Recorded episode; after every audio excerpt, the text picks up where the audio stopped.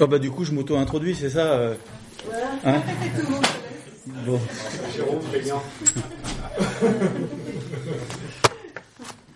Bon, un, un mot d'abord sur l'actualité.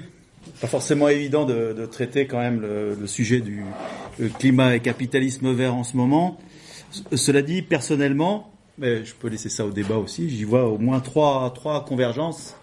La première, c'est la même personne, le président de la République française, euh, qui organise à la fois la COP 21 et qui envoie euh, des frappes euh, aériennes ou qui commande des attaques aériennes en Syrie et depuis plusieurs mois. Deuxième convergence, ou plus exactement un questionnement, où sont les écolo-pacifistes?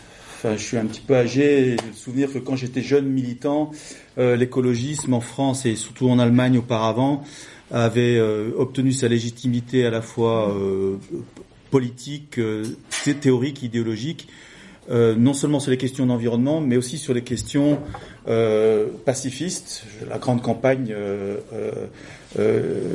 ni Pershing ni SS-20, par exemple. Et là, depuis, ben, on voit bien, au moins sur le plan strictement politique, et en tout, non seulement le, le parti des Verts majoritaire, mais l'ensemble du mouvement semble tétanisé par rapport à la question de la guerre, et euh, il n'y a rien de pacifiste qui, semble euh, émerger. Euh, et puis la troisième convergence, qui est peut-être un peu plus compliquée et peut-être plus matière à discussion, c'est la rhétorique de la peur qu'on va avoir aussi bien par rapport au phénomène terrorisme, euh, la guerre. Alors, est-ce que la guerre, c'est pas la guerre? Enfin, je laisse tomber ce débat euh, politico-sémantique, mais en même temps, euh, euh, la fin du monde, le réchauffement de la planète, la, catastrophe globale, etc. Alors, ce sont des éléments bien sûr différents. Donc, je, je discuterai beaucoup de, de la question de l'environnement et du climat. Euh, mais ce qu'on peut observer, c'est qu'à la limite, quel que soit l'objet, il y a quand même une fonction sociale de la peur dans la société actuelle, dont l'une des premières, euh, des principales conséquences, c'est pas seulement de nous faire peur, de nous terroriser pour nous terroriser, mais en fait de nous empêcher d'agir, quoi, euh, et d'agir collectivement. Bon, je pourrais en, en- en rediscuter. Et puis, bien sûr, derrière, il y a tout un tas d'autres dimensions entre la COP 21 et, et ce qui se passe euh, au Proche-Orient, les ressources, le pétrole. Mais ça, euh, je vous apprends strictement rien. Alors, d'où je, d'où je parle, comme disait euh, l'autre? Euh, ou grosso modo qui suis-je Euh, Donc je suis enseignant-chercheur en géographie. J'ai commencé mes études de géographie en 1973. Euh, euh, j'ai fait de la climatologie. J'ai suivi des cours de climatologie. C'est pas c'est pas ma spécialité puisque je me suis orienté sur d'autres choses.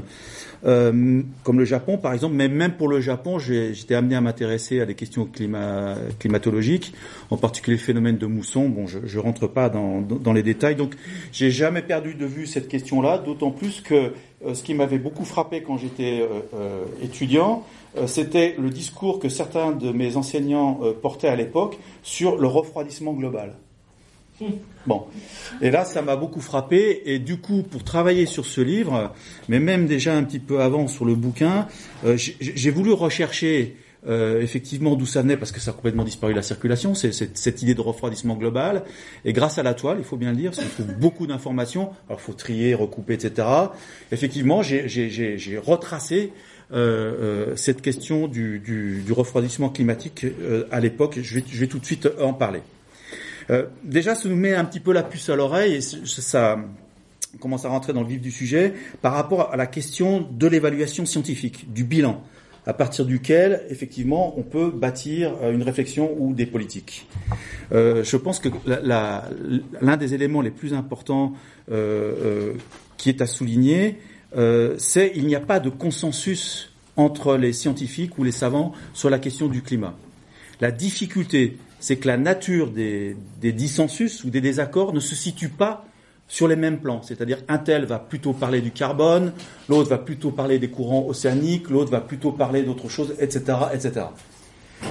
Et il est, euh, à mon avis, euh, abusif, sinon malhonnête intellectuellement, sinon politiquement, de les, tous les regrouper euh, sous la catégorie des climato-sceptiques, ce qui ne veut déjà pas dire grand-chose, euh, et en tous les cas une catégorie dans laquelle moi personnellement je ne me reconnais pas, mais surtout qui contribue à partir du moment où tu, tu es manichéen tu raisonnes en deux camps, blanc et noir, il n'y a pas de place pour le gris ou pour la nuance.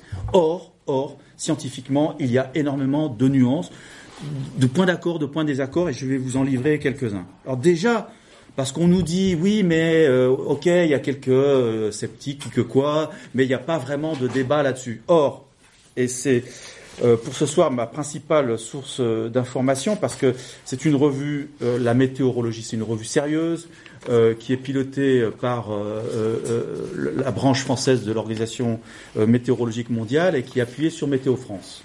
Donc surtout, ils ont beaucoup de données et, je, et surtout, c'est une revue qui est scientifiquement relativement accessible. Je pense qu'on la trouve pas pas de pas partout, mais accessible. Accessible étant entendu qu'il y a aussi un préalable que je voudrais juste évoquer.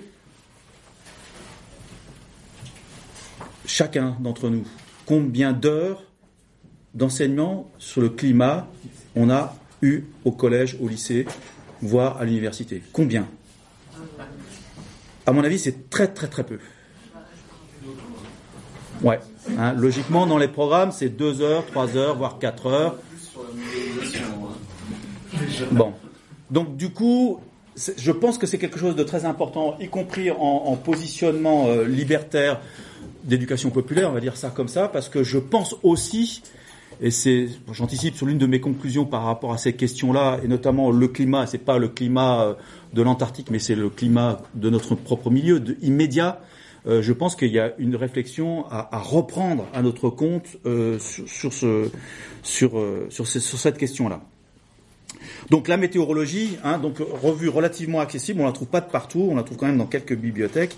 Et par exemple, bon bah voilà, il y a, il y a, euh, y a quand même des pages où on trouve des débats, des échanges entre deux chercheurs euh, qui partagent pas du tout la même position. Bon, euh, François Gervais d'un côté et euh, François Marie Bréon de l'autre, avec quand même des conclusions un petit peu inquiétantes puisque Bréon qui, qui défend euh, coûte que coûte euh, toute la position du GIEC, euh, conclut pour dire nous avons tous droit à proposer des théories alternatives et même à faire des erreurs, très bien, mais l'auteur est dans cet ouvrage bien au-delà de cela. Ce qui pose un petit problème quand même de ok, on a le droit de critiquer, mais il faut pas aller trop loin. C'est, moi, c'est comme ça que j'interprète. Donc, c'est, il faut faire attention. Alors, sur le plan scientifique, euh, d'après ce que j'ai lu, euh, le, seul vraiment constat partagé par tous, c'est l'augmentation euh, du CO2 dans l'atmosphère depuis en gros un siècle, voire un petit peu plus. Tout le reste, en réalité, n'est qu'hypothèse et difficulté euh, euh d'interprétation. Et en particulier, l'une des difficultés d'interprétation, c'est, alors c'est en train de sortir un petit peu dans les articles scientifiques, la légère baisse de température dans l'hémisphère boréal, donc septentrional, donc le nôtre, mais dans certaines parties, légère baisse, en gros, de 1940 à 1970. Et c'est justement 70, c'est cette époque-là où moi, on m'a appris le global cooling, le, le, le refroidissement euh, euh, global. Euh, notamment un certain Stephen Schneider, hein, Académie nationale des sciences américaines, euh, qui nous annonçait qu'un nouvel âge glaciaire était proche euh, sa théorie a été reprise par un dénommé John Holdren. Alors lui, c'est un personnage qui est très intéressant parce qu'il a changé son fusil scientifique d'épaule, très bien, pourquoi pas. Euh, il est euh, partisan résolu euh, du, du, réchauffement global et il est conseiller scientifique et technologique du président euh, Obama. Un petit peu plus intrigant, Holdren est, a co-signé un bouquin avec Paul Ehrlich, alors si vous vous intéressez aux questions d'environnement, etc., Ehrlich, logiquement, ça devrait vous, vous dire quelque chose. C'est celui qui a sorti la bombe P hein, dans les années 60. Euh, en, tout le monde croit que c'est un démographe, pas du tout, c'est un spécialiste de guerre, hein, polémologue. Bon, il parle de démographie. Tout ce qu'il a annoncé euh, sur la démographie, il s'est, il s'est planté, hein, y compris il, le fait qu'il y ait eu la transition démographique dans un certain nombre de pays, ça il l'avait pas vu, etc. Mais ce qui est assez euh, caractéristique chez Ehrlich, c'est il est toujours dans le catastrophisme. Hein, c'est pour moi, c'est le prototype du, prophète de malheur. Et du coup, Ehrlich, bah voilà, lui, euh, il a vu le truc du global cooling, il a sorti ce bouquin euh, sur cette question-là, et puis bien sûr, euh, depuis, il a changé, il a changé de position. Ah oui, j'oubliais Holdren, le conseiller d'Obama, il est partisan du nucléaire. Mais j'y reviendrai. Alors cette question de, pourquoi il y a eu ce, léger refroidissement et pas partout, j'insiste bien sur le fait de pas partout, et ça c'est l'apport de la géographie, euh, est difficile à expliquer parce que c'est précisément au moment où les industries, les fameuses 30 glorieuses, turbinent à, à, plein régime et crachent du CO2 plein pot.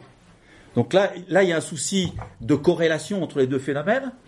Hein, et on sait très bien que, euh, corrélation, euh, ou plus exactement, euh, simultanéité, simultanéité ne veut pas dire corrélation et pas forcément de rapport de cause à effet, ce qui nous renvoie à des choses plus complexes sur lesquelles les savants sont pas d'accord, c'est par exemple l'optimum climatique médiéval, c'est cette période du 9e au en gros 14e, 15e siècle, qui était marqué une fois de plus dans une partie euh, de l'hémisphère euh, boréal, en gros l'Europe, euh, l'Islande et jusqu'au Groenland et jusqu'au au, Canada, par un, un réchauffement, ce qui a d'ailleurs permis aux Vikings de s'installer au Groenland et de le baptiser Greenland, le pays vert, puisque en fait ils, ils ont même fait de, de, un peu d'agriculture.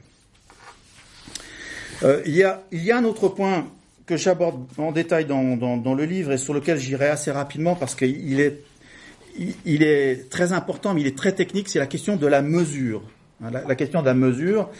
Euh, je donnerai juste un exemple tout à l'heure sur un, marémomètre, mais par exemple, euh, euh, comment dire, c'est un peu la même chose que le PIB ou le CAC 40 ou je ne sais pas trop quoi. Il y a une idéologie quelque part euh, ou une, euh, je sais pas, un discours quasi euh, sacré sur les chiffres qu'on prend pour argent comptant en oubliant que en fait il, résulte d'une mesure qui elle-même n'est pas forcément fiable à 100%. par exemple, une illustration de cette dérive, le mot de data. Vous avez tous entendu parler, les données data. Ou data, bon, rien n'est donné. Rien n'est donné. Tout, tout est construit par la mesure. Il suffit que les appareillages soient euh, pas tout à fait au point euh, pour observer euh, bah, des décalages. Et là, je vous rappelle que les discussions de la COP 21, c'est sur des fourchettes qui vont de 0 à 2 degrés, voire 2 degrés et demi. Autrement dit, sur une échelle de mesure, pas grand-chose quand même. Je dis bien de mesure. Hein. Je ne parle pas de là encore des impacts. Les phénomènes d'îlots de chaleur urbain, bien connus des climatologues, et ils sont d'ailleurs très embêtés pour pour euh, le, le, le résoudre. Euh, euh, comme vous le savez, la plupart des, enfin, les stations météorologiques les plus anciennes se trouvent euh, à proximité des aéroports, ce qui était relativement logique dans l'époque. Autrefois, les aéroports étaient relativement loin des agglomérations, mais maintenant les agglomérations se sont étendues. Donc, en gros, les aéroports se retrouvent englobés dans ce que les climatologues appellent l'îlot de chaleur urbain. Et là, tout le monde est d'accord qui est pas seulement une histoire de on chauffe plus, etc., mais plutôt une histoire de réverbération hein, sur aussi bien le béton, le ciment, les vitres, etc., qui en gros élève, d'un degré, un degré, euh, la chaleur euh, des grandes villes, un degré. Donc vous voyez, si on rapporte ça à 2 degrés, 2 degrés et demi, euh, on, on, est toujours dans ces registres-là. Alors il y a des calculs savants pour effectivement essayer de paramétrer, mais le problème c'est que si on raisonne en termes d'évolution, on fait quoi sur une courbe? Et on sait très bien que reconstruire le climat passé est extrêmement difficile. Difficile et aléatoire. Je vais vous donner un autre exemple qui a un côté un peu anecdotique et que les géographes euh, euh, connaissent bien parce qu'ils le trouvent, sympathique. Euh, c'est le coup des instituteurs de la Troisième République.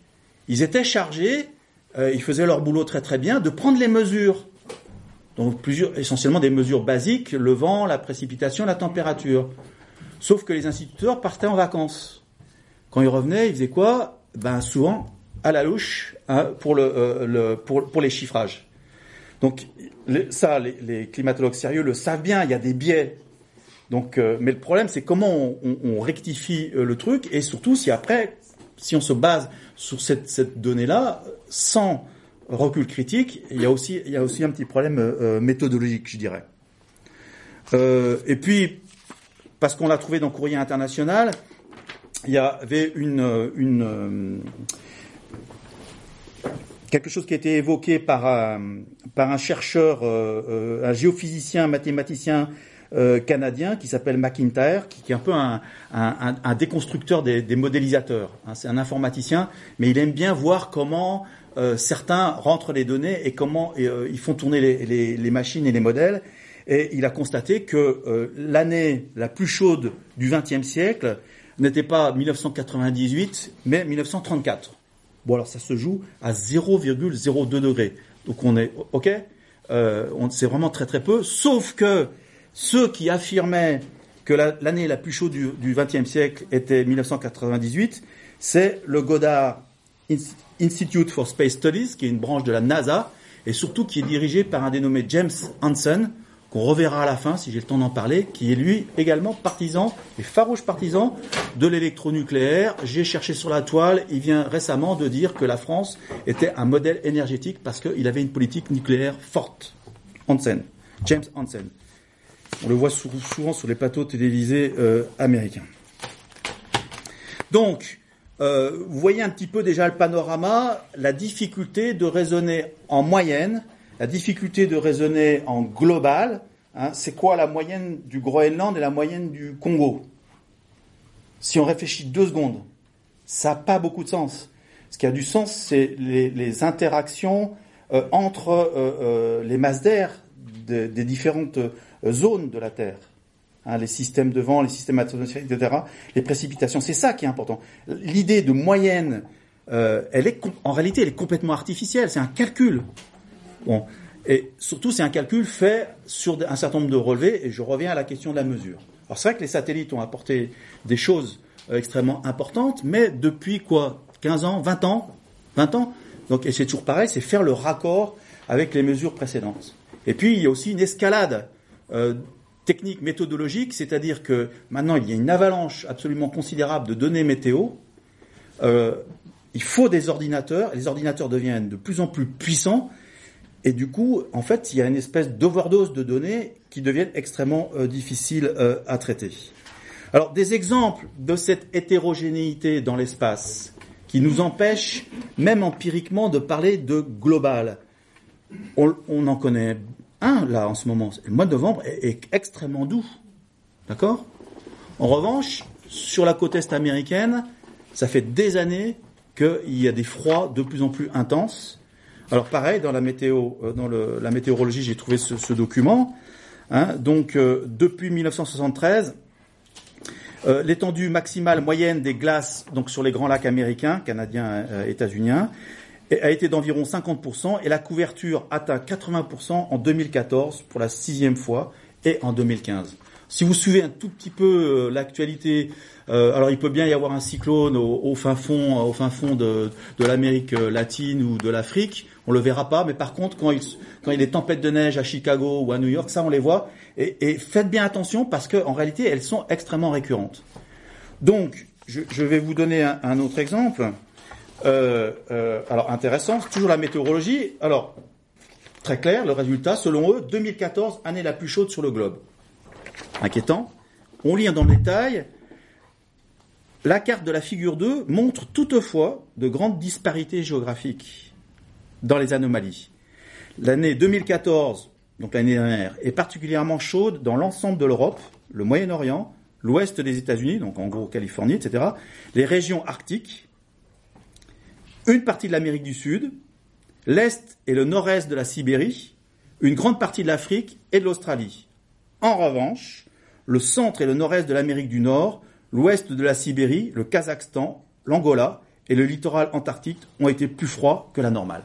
Bon, je vous passe les chiffres. Donc autrement dit, on voit bien que le phénomène est extrêmement complexe, que ça se réchauffe ici et que ça se refroidit là, et que entre les deux, la situation est, euh, variable. Elle est compliquée à observer. Et c'est le cas pour la France, parce que on a eu, euh, on des, mois de, mars, d'avril, de juillet pourris, comme on dit. Euh, en revanche, on a des intersaisons comme avril, enfin cette année, ou souvent septembre. Maintenant, enfin, faut partir en vacances en septembre. Hein, on est sûr à peu d'avoir du, beau temps et un petit peu chaud. Donc en réalité, c'est compliqué. Euh, sur la question, sur la question de ce froid ici, chaud là, et les nuances, euh, j'ai trouvé ce, ces trois articles dans Courrier International qui, qui est extrait d'une revue scientifique euh, qui explique que, euh, d'après les photographies satellites de la NASA, Donc depuis 1979, euh, les glaces de l'Antarctique avancent. D'accord? Elles ont gagné des milliers de kilomètres carrés. Bon, je vous passe les chiffres. Précise le site Science Daily. OK? La suite, la conclusion de l'article.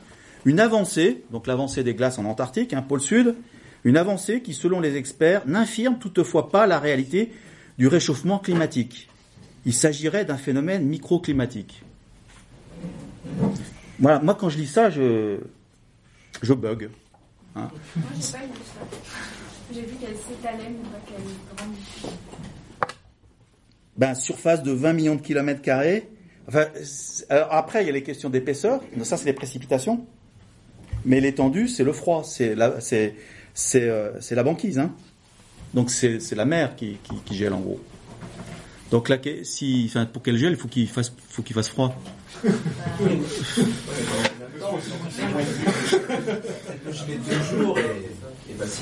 Ben justement, c'est un petit peu. Prenne la photo au moment où elle gèle bien. mais sinon, Euh, non, là, là, c'est un, ré- un résultat depuis euh, 79. Donc c'est une enquête de, sur plusieurs années.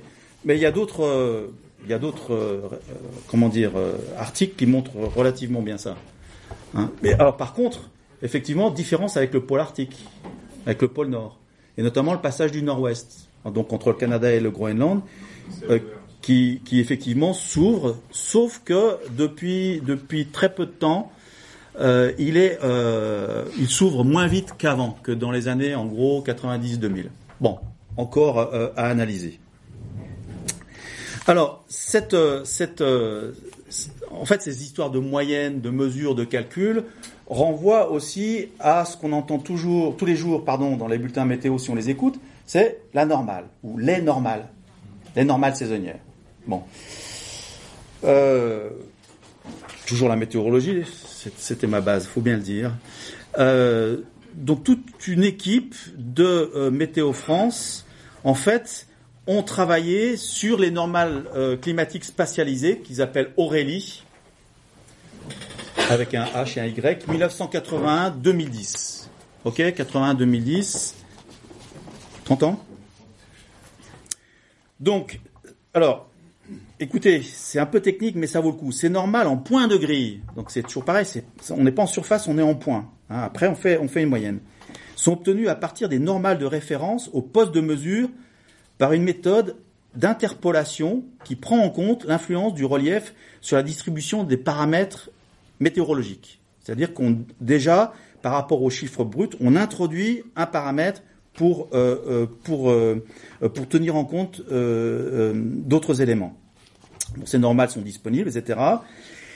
Ces normales Aurélie ont bénéficié de différentes améliorations dans la sélection et la qualité des données et dans les méthodes de calcul. Ok, très bien. La spatialisation des paramètres météorologiques reste cependant un sujet de recherche, donc ce que je viens de vous dire là, notamment au pas de temps fin dans les régions de montagne et avec des réseaux d'observation météorologique en perpétuelle évolution.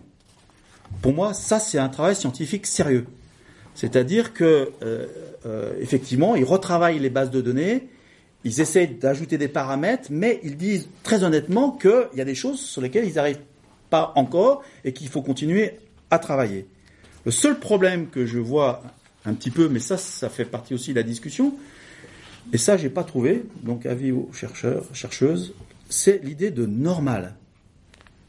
Normal, c'est pour moi, c'est la normalité. Donc tout ce qui échappe à la normale est anormal et dans nos systèmes de valeurs incorrect, pas bien. Après, il y a la question aussi plus technique et méthodologique, c'est que là, ils ont pris 80 euh, 2010, mais si on prenait 1940 2010 et on retrouve nos histoires de léger refroidissement à l'hémisphère boréal, boréal, de fait, on change la référence au normal. Et ça, les chercheurs le savent très très bien. C'est choisir la, la période d'étendue euh, des années pour dire ça c'est la normale. Si on déplace les curseurs, on peut trouver d'autres normales. Et d'ailleurs, c'est pas compliqué. Il y en a qui s'y amusent et de tous les côtés pour justement promouvoir tel ou tel discours.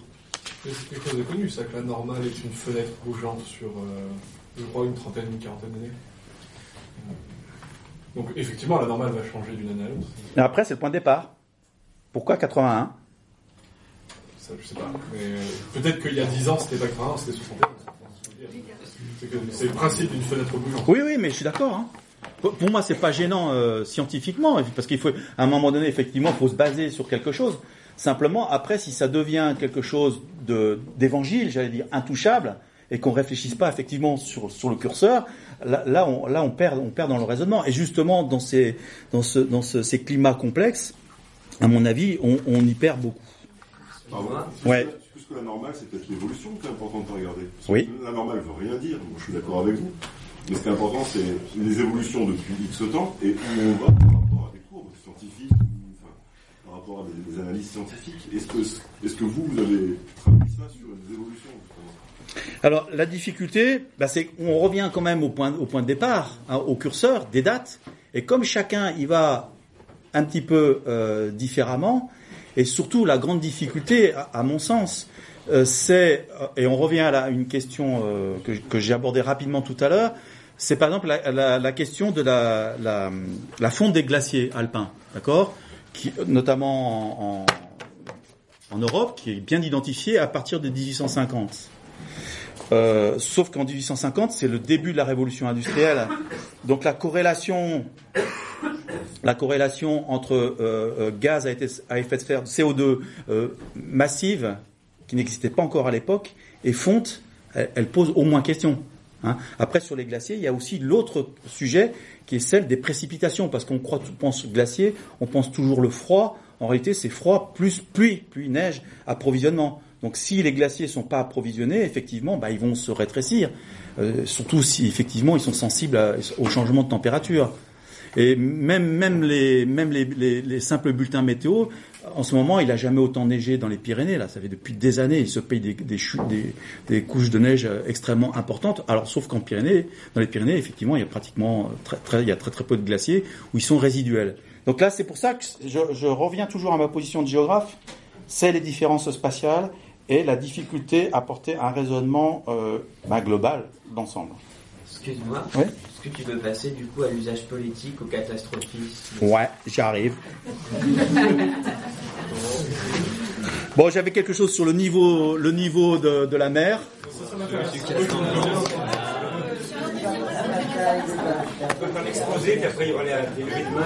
Ouais, je sais pas. Si je parle beaucoup, faut m'arrêter. Bon, bon, le, le, le niveau de la mer, euh, je, ouais, bon, parce que effectivement, c'est c'est le grand.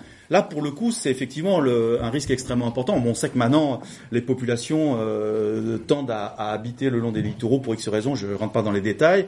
Donc, de fait, si la mer, le niveau de la mer euh, s'élève, effectivement, il y aura un certain nombre de problèmes. Bon. Euh, je ne peux pas m'empêcher de penser à ce qui s'est passé sur la Côte d'Azur euh, au début octobre. Hein.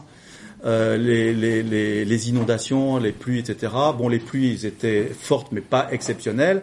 Si ça a été le grand bazar, les grandes inondations, c'est que ça a été urbanisé n'importe comment, hein, y compris les parkings en sous-sol, etc. Bon, la, concentration des eaux. Bref, la mer. Alors, je, je, puisque j'ai pas trop le temps de développer, j'ai juste pris l'exemple emblématique qui est Tuvalu, hein, donc dans l'océan Pacifique, et plus exactement euh, Funafuti, qui est le principal euh, atoll. Alors, il se trouve, coup de bol dans la recherche, qu'il est sorti dans les annales de géographie ce mois-ci, le dernier numéro, un excellent article euh, sur euh, Funafuti. Donc, c'est essentiellement là-dessus que je m'appuie, et euh, j- j- il- les deux auteurs euh, montrent en fait que, moi je vous passe les chiffres, mais l'évaluation de, de l'élévation du niveau de la mer varie du simple au quintuple, de 1 à 5. Donc on a certains entre moins 1 et plus 0,5 mm par an, hein. D'autres de 2,3 à 1,6, d'autres disent plus 4,5 mm par an, Euh, et puis il y en a même un, et ça revient à la discussion euh, précédente, un dénommé Wolfgang Scherer, qui est directeur du Centre d'observation des marées, euh, qui affirme en 2000 qu'après sept ans d'observation et de mesure, rien ne permet d'affirmer que les eaux montaient à Funafuti. Au contraire, il annonce que ça a baissé. Alors tu te dis, voilà, il y a quelque chose. Et du coup, d'autres sont allés voir, ça c'est très intéressant, parce que sa fourchette, pareil, le curseur, en fait, il a choisi une période où le phénomène El Niño était extrêmement fort, donc l'inversion barométrique, qui fait qu'avec les systèmes de haute pression, et ben tout simplement, le niveau de la mer baisse. Alors là aussi, c'est quelque chose qu'on devrait apprendre à l'école et que tous les spécialistes des savent bien, c'est que la, la, le- la mer, le niveau de la mer, c'est pas une surface plane, c'est pas un liquide plan qui bouge pas. Au contraire, il y a des creux, des hauts et des bas. Hein, puis il y a d'autres phénomènes sur lesquels j'ai pas euh, le temps. La, la, Ba- la Baltique, par exemple, baisse parce que le bouclier, le bouclier, euh, euh, sibérien se relevant légèrement, du coup, par un phénomène purement physique. La Baltique baisse légèrement, c'est pas grand-chose. Puis ailleurs, effectivement, on va trouver des des niveaux qui augmentent. Alors, on, on- je termine sur Funafuti. Tu dis, bon, c'est un, peu compliqué ces histoires de mesures, personne n'est d'accord, mais néanmoins, il semblerait qu'il y ait un certain nombre d'inondations euh, plus fréquentes. Et là, euh, ça devient intéressant, et c'est quelque chose des choses qui, qui, qui étaient déjà relativement connues. Un autre article, c'est que euh, en fait, Funafuti, euh, une croissance démographique extraordinaire. hein, je vous passe les chiffres. Notamment par le fait que les mines de phosphate de Nauru euh, ferment et que les travailleurs tuvaluans euh, reviennent au pays. Donc on a en fait Funafuti, une île capitale sur euh, surdensifiée, donc beaucoup plus fragile, donc beaucoup plus proche des littoraux, etc. On construit plus près. Et puis surtout, on continue à creuser le corail. Et en particulier à cause de la base militaire qui a été construite par les Américains en 45, qui a fragilisé l'ensemble de l'écosystème. Donc du coup, qui permet effectivement euh, l'avancée des eaux, notamment au moment des périodes de typhon, etc. Donc suivant l'analyse, effectivement, on, peut, vous voyez, on peut mettre de côté certains facteurs et puis euh, en avancer d'autres. Bon, ce qui est aussi intéressant, là on arrive sur le plan géopolitique, mais c'est un article de, Jean-Christophe Gay euh, dans, l'espace géographique qui était très instructif, qui montre bien comment les petits États insulaires utilisent la menace euh, des réfugiés climatiques, qui est un concept créé d'ailleurs par des, par des juristes canadiens, je pourrais en parler, pour euh, finalement négocier des choses auprès des grandes puissances. hein. Et en particulier, euh, donc je cite Gay, lui et d'autres petits États, donc Tuvalu, Maldives, etc., forment un marché du bulletin de vote aux Nations Unies ou dans de multiples forums et marchandent leurs voix et leurs alliances. Tuvalu a ainsi reconnu l'indépendance de l'Abkhazie et de l'Ossétie du Sud, deux territoires géorgiens occupés par l'armée russe. On voit aussi le conflit bien connu des géographes dans le, Pacifique entre Taïwan et la Chine. Chacun essaye de- d'attirer un État. Bon, donc derrière, sur une situation, on va dire environnementale particulière, une situation euh, sociale dense, euh, de euh, urbaine, et puis derrière, il y a un enjeu quand même géopolitique. Bon, les catastrophes, éventuellement, pour les questions, parce que les chiffres, on va dire, de Météo France qui sont qui montrent que les, notamment les, ouragans et les typhons depuis 20 ans, il n'y en a pas plus que que, d'habitude. Et puis je- j'en arrive sur cette euh, sur un volet plus plus politique. Hein, pour- pourquoi on en est arrivé à ces à la COP 21 Pourquoi on en est arrivé à un discours politique et géopolitique qui devient de plus en plus centré sur le climat? Euh, Alors mon hypothèse que, je livre à la discussion, euh, c'est que et, je pense que c'est là où derrière les pas seulement les prises de position, mais les, prises d'analyse vont, diverger, c'est que je, je pense, mais j'ai des arguments, que euh, le capitalisme n'est pas suicidaire, que les capitalistes ont compris qu'il ne fallait pas scier la branche écologique sur laquelle sont assis leurs profits, et que par conséquent, il faut organiser. Organiser, attention, pas n'importe comment, et pas avec n'importe qui, par eux-mêmes. Hein. Ce que j'appelle la branche éclairée de la, bourgeoisie. Euh, le premier bras armé de cette branche éclairée, qui a compris qu'il fallait gérer les ressources, l'eau, etc., en particulier le pétrole, c'est le Club de Rome. Alors, Club de Rome, euh, ça fait des années que je travaille sur le Club de Rome, j'avais beaucoup de difficultés à trouver des informations, mais là, sur la toile, puis surtout maintenant, euh, ils sont bien installés, ils sont institutionnalisés, donc les informations peuvent circuler. J'ai découvert des choses que moi-même, j'aurais jamais pensé euh, euh, euh, découvrir. Euh, on croit, on peut penser que les membres du Club de Rome, euh, créés en 68, 1968, sont des naturalistes, sympathisants de l'environnement. Pas du tout. Pas du tout. Ce sont des dirigeants, des hauts dirigeants. Alors, je ne vais pas tous vous les citer, j'ai fait la listing, il y en a je l'ai mis à jour depuis euh, et à la suite dans, le livre, si je puis dire. Euh, Les pionniers, on trouve King, qui est un chimiste britannique, euh, inventeur du DDT qu'il remet en cause et qui est membre éminent de l'OCDE. Aurelio Peccei, qui est un résistant italien, dirigeant de la Fiat en Argentine, administrateur délégué d'Olivetti, cofondateur d'Alitalia, compagnie, l'ex-compagnie aérienne d'Italie, euh, directeur d'une filiale de Montecatini Edison, et qui est un grand ami euh, de Giovanni Agnelli, et donc le, grand dirigeant de la Fiat à l'époque, et qui lui persuade donc via euh, la fondation Agnelli de financer le club de Rome. Ensuite, on trouve Bertrand de Jouvenel, celui qui a inventé le terme d'écologie politique en 1957, qui était radical dans les années, parti radical dans les années 30, qui a fréquenté euh, le PPF, donc considéré comme parti fasciste de Jacques Doriot de 1936 à 1938. C'était le rédacteur en chef de son journal. Euh, Après-guerre, euh, De Jouvenel change un peu son fusil d'épaule. Il fonde euh, la société du Mont Pèlerin. Alors ça vous dira peut-être rien, mais c'est un club de néolibéraux au sein desquels on trouve Friedrich Hayek et Jacques Rueff. Euh, il lance Futurible, fondé, euh, financé par la fondation Ford. Ok? Euh, Pigagnol. Alors lui, je l'ai découvert, Pigagnol, euh, un peu, l'homme de l'ombre. En gros, c'est un grand patron de la recherche française, du CNRS, et notamment piloté par De Gaulle. Et en gros, sa feuille de route, c'est le nucléaire français.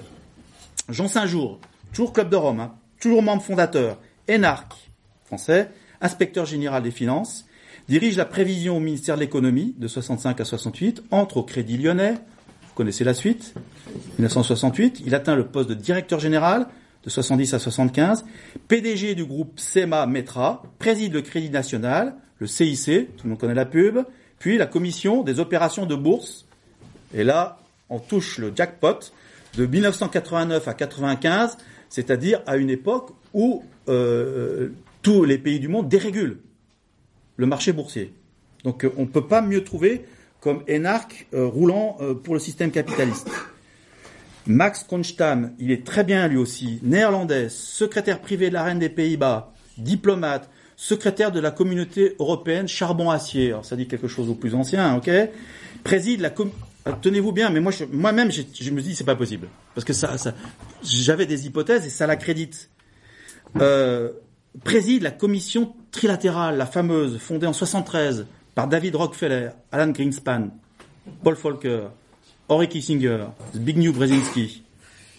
Donc la trilatérale, c'est l'un des bras armés de la mondialisation euh, économique libérale, centré sur la triade. La trilatérale, vous pouvez faire les recherches, pas de problème, est impulsée par le groupe Bilderberg, club informel d'oligarques, pardon, piloté par le prince Bernard des Pays-Bas, ancien membre du parti nazi, membre de la SS, puis commandant des forces néerlandaises, en 44 il a vu le vent tourner, pendant la bataille de Normandie aux côtés des Alliés, et président fondateur du WWF. Non mais, bon, la seconde vague.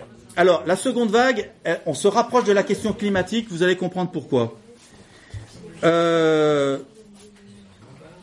Bon, je vais prendre les meilleurs. Carol Wilson, américain, donc euh, professeur de management au, euh, MIT, euh, premier manager général de la commission énergique CEA, commission à l'énergie atomique américaine en 47. C'est le premier.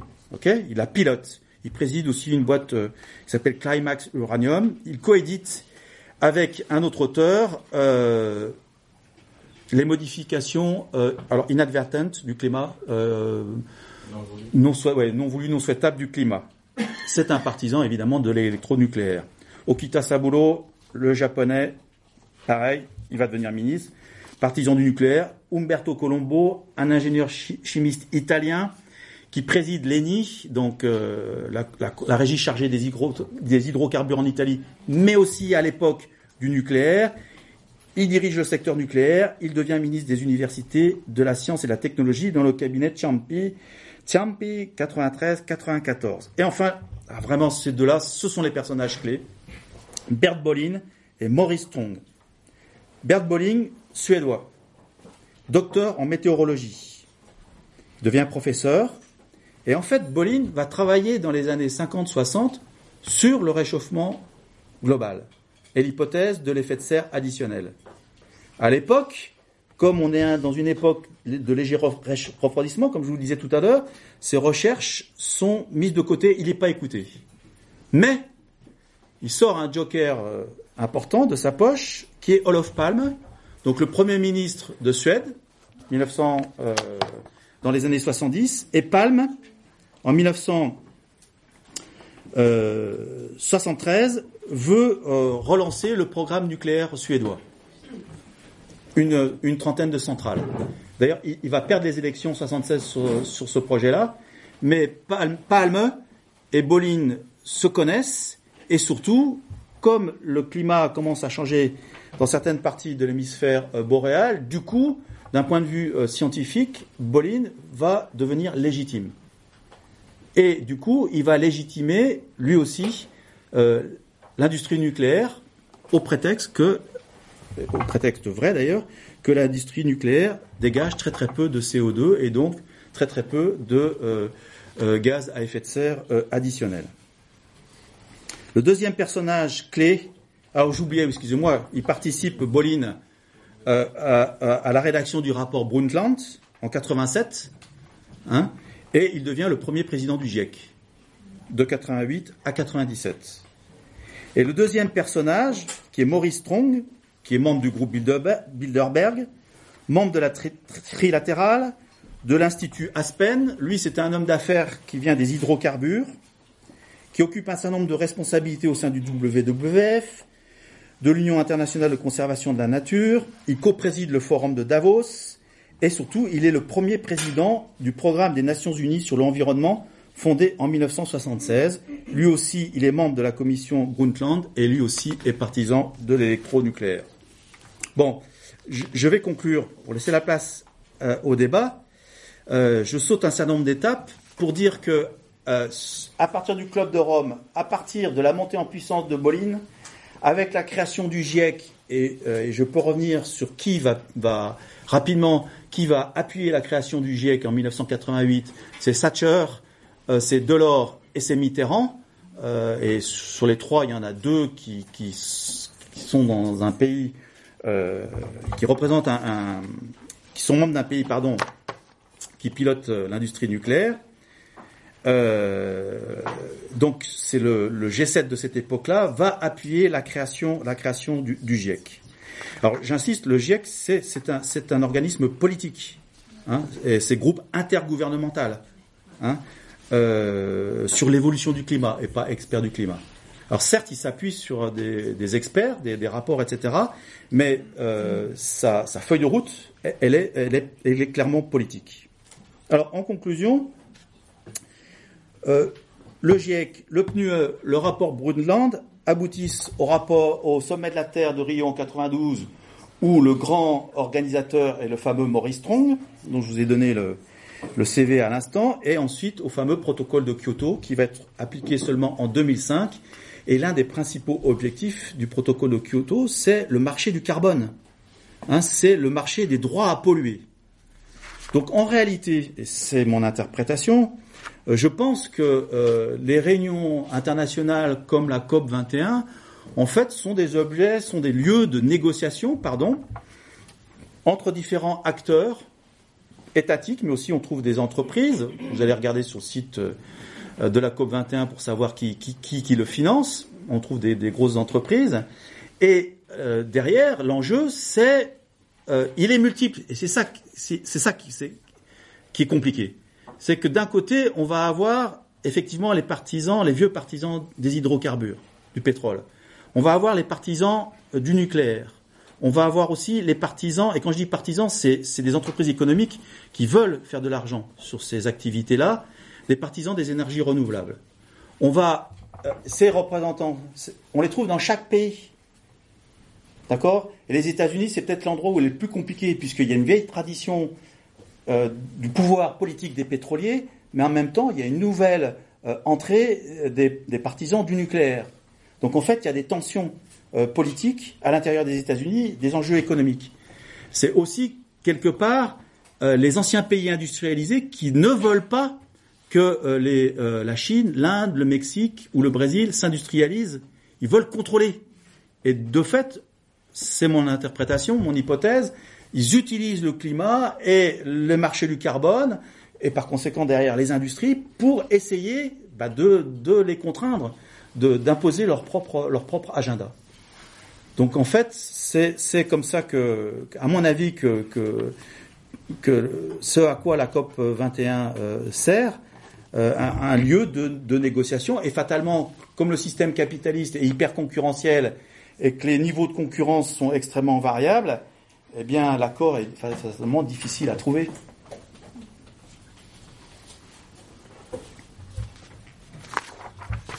Bon, je peux en dire plus, mais je m'arrête.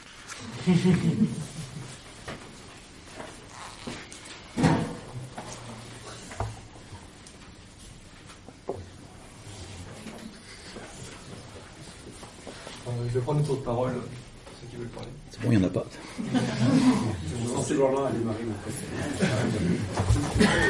Mais moi-même, j'étais vraiment très surpris de découvrir un certain nombre de choses. Hein.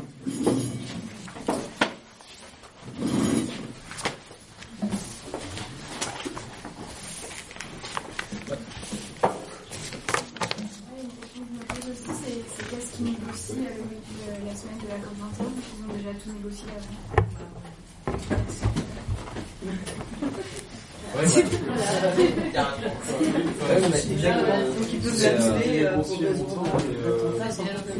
Ça a été négocié longtemps, mais ceci dit, au dernier sommet, enfin, le dernier sommet pour préparer le sommet qu'ils ont fait, je c'était à Bonn, euh, il y avait Oui, c'est bonne. La, je crois, la, la moitié des clauses qui étaient encore euh, avec euh, des euh, paragraphes entourés de crochets où il fallait barrer Les options. et il y en avait des, enfin voilà, des paragraphes d'options et ça allait de ne rien faire du tout à tout faire pour, c'est du coup d'un autre côté ils se sont déjà réunis plusieurs fois pour négocier et du coup clairement ça donne pas la place à la société civile pour faire quoi que ce soit euh, de- dans les débats d'un autre côté est-ce qu'ils sont vraiment arrivés à se mettre d'accord et est-ce qu'ils vont pas tous repartir chacun de leur côté faire la même chose qu'ils avant? Ça on peut aussi se poser la question Pardon? Vous disiez la peur, enfin, en début de votre, présentation. Euh, et vous avez longuement développé l'histoire de moyenne de mesure. Vous ne pensez pas qu'il faut dépasser ce- ces histoires de mesure de moyenne parce qu'on voit tous les jours, euh, on peut se mettre d'accord ou pas d'accord sur ce qui se passe réellement. Et plutôt de parler, alors c'est peut-être euh, assez naïf ce que je vais dire, mais le capitalisme, on respire moins bien dans la rue. Enfin, moi qui passe plus chaud, plus froid, je dirais presque que c'est pas le sujet pour euh, quelques humains qu'on est aujourd'hui, on respire mal dans les villes de, plus en plus. Donc plutôt que de se battre sur des histoires de moyennes, de mesures, etc., enfin, quelle est votre, votre analyse de, quels sont les, arguments qu'on peut mettre en avant qui sont peut-être moins, euh, moins en cause et sur lesquels on pourrait mieux s'entendre, euh, les humains qu'on est, euh, face au capitalisme qui est en train de nous dévorer, quoi. Je suis complètement d'accord. C'est ce que j'ai dit plusieurs fois. On ne parle plus de pollution. On parle de climat, de réchauffement. Euh, L'autre jour, un reportage, il y avait un jeune qui disait mais si on n'arrive pas à un, compromis sur une augmentation que de 2 degrés, c'est il, était, enfin, il le vivait mal, il était catastrophé. Et puis je me, demandais, mais si ça se trouve, il, vit dans un super quartier où il n'y a pas de problème, euh, un environnement sain, ou alors au contraire, il vit dans un endroit complètement pourri, euh, au, ras, du périphérique. Enfin, moi, j'en sais rien. Mais effectivement, je, pense que l'un des, alors c'est pas, il s'agit pas d'être complotiste. C'est une conséquence quasi mécanique à partir du moment où on met en avant un certain nombre de choses. Euh, eh ben, on traite pas le reste, et en particulier, on traite pas les pollutions et des pollutions. Par exemple, il y a un collègue qui travaillait euh, euh, sur la pollution des sols, industriels, et notamment sur le fait, bah, à Lyon, on est bien placé, notamment la presqu'île. hein, euh, il y a des trucs effarants, effarants. Parce qu'effectivement, autrefois, on, bazardait tout un tas de trucs, y compris les locomotives, tous les déchets, etc. Et donc, on a, effectivement beaucoup de sols contaminés, mais ça, on, on va pas en parler à la COP 21. C'est devenu autre chose. Et je termine juste, c'est parce que la question de la pollution nous oblige à penser notre environnement, notre milieu immédiat, quotidien. Là, on peut dire des trucs. Parce que moi, honnêtement, euh, si si je m'intéressais pas à ça, je sais pas ce que je pourrais penser euh, de la banquise antarctique ou, des ours euh, là- là-bas au Groenland. Je, je, je les vois pas, je les connais pas. En revanche, je, le, le, ici, ce qui se passe là, je, on peut dire des choses. Et c'est- je reviens à ce que je disais en amont. C'est, je pense qu'il y y a tout un travail, non seulement d'éduca- d'éducation populaire, mais aussi de, de, de réappropriation par nous-mêmes, par tout un tas de groupes, de notre milieu, y compris d'un point de vue connaissance, d'un point de vue scientifique. Enfin, scientifique ou oui, scientifique, si on fait pas peur. Veux dire quelque chose? Euh. Euh, même pour la pollution, je trouve qu'il y a un côté aussi com et visuel. Bah, je me souviens, j'étais en cinquième, mais quand il y a eu le film d'Al Gore, il y avait des centrales nucléaires avec du noir qui sortait des, des euh, cheminées alors que c'est trans enfin, transparent. Et, et si je prends l'exemple de, de chez moi, j'habitais en Savoie, Chambéry. Quand j'étais petite, euh, les, eaux du lac, elles étaient euh, toutes grises, enfin la laisse qui se jetait dans le lac, ça faisait une traînée grise. Mais par contre, quand je montais en haut de la montagne, je voyais pas euh, un nuage jaune. Et maintenant, c'est l'inverse. Il y a le, lac, il est bleu, d'un bleu magnifique. Et par contre, quand je monte en haut de la montagne, j'ai la, couche de pollution des voitures. Et enfin, il y a un aspect visuel et communication dans la manière de percevoir la pollution. Qui, Ouais. qui est aussi difficile à rationaliser. Je sais pas. c'est- Non, non, mais non, non, mais pour le pour le pour le coup, c'est c'est c'est c'est vraiment le bon exemple parce que euh, l'eutrophisation du lac du Bourget, c'était la, la- le, le grand truc de- des années 60 et 70. Donc euh, les, les pouvoirs euh, publics ont mis le paquet pour effectivement que que lutter contre euh, contre le- le- les déversements d'eau usée trop riches. Euh, sur le lac du Bourget. Donc du coup, effectivement, le lac du Bourget, euh, on va dire qu'il va mieux. Enfin, va mieux. C'est déjà un critère de valeur, mais il est plus bleu, on va dire ça comme ça. Mais après, effectivement, sur les questions de de, de, de pollution atmosphérique, ça va passer au, au- ça va passer au second plan. Surtout s'il n'y a pas une mobilisation identique de la société civile. Hein. C'est ça aussi. Et je pense que là, effectivement, la, la pollution atmosphérique, ben, à part sentir ou avoir la, gorge qui pique ou le nez, le, nez qui coule ou les yeux rougis, elle, est difficile. À, c'est ça. C'est difficile à, voir. Euh, moi, j'ai pas vraiment une question, mais plutôt une remarque sur ce que vous avez dit tout à l'heure par rapport au nucléaire, que c'était très euh, peu polluant euh, par rapport au rejet de gaz carbonique. Mais j'ai lu une étude il y a quelques semaines sur euh, le fait que entre l'extraction de l'uranium, le transport de l'uranium, la construction et l'entretien des centrales avec bétonisation, et ensuite le transport et l'enfouissement des déchets radioactifs, que ça polluait beaucoup plus que le pétrole. Ouais, j'aimerais bien avoir la méthodologie de cette enquête. euh, parce qu'effectivement, les méthodes de calcul, bah, de, fait, à partir du moment où on transporte, si on utilise des camions qui polluent, etc., ça va polluer. Mais on, re- on revient sur les difficultés d'évaluer et de faire des bilans globaux et en plus planétaires. Hein. Il faudrait additionner toutes les mines de charbon qu'il y en Chine, euh, ou voilà, euh, et puis tout, tout, tout le pétrole un peu partout. Donc c'est très très difficile à très difficile à évaluer. Euh, Après, clairement, on est on est dans une euh, dans une comment dire dans une euh, dans une position euh, dans une défense d'intérêt. Les, les partisans du nucléaire ont intérêt à, propager tel ou tel discours. Alors bien sûr, ils vont ils vont dire il y a moins de gaz à effet de serre, mais ils vont oublier de dire qu'il y a des déchets dont, dont on ne sait pas quoi faire hein, et qui posent quand même un certain nombre de problèmes. Mais bon, voilà. C'est- On revient à la question de la pollution. Euh, là, le climat, c'est toujours pareil, c'est la hiérarchisation, enfin c'est la façon de poser les problèmes, à mon avis, dont on est dépossédé. Et la question du nucléaire, elle est exemplaire. Et la France, enfin, je il y a deux, trois pays où c'est un sujet hyper tabou.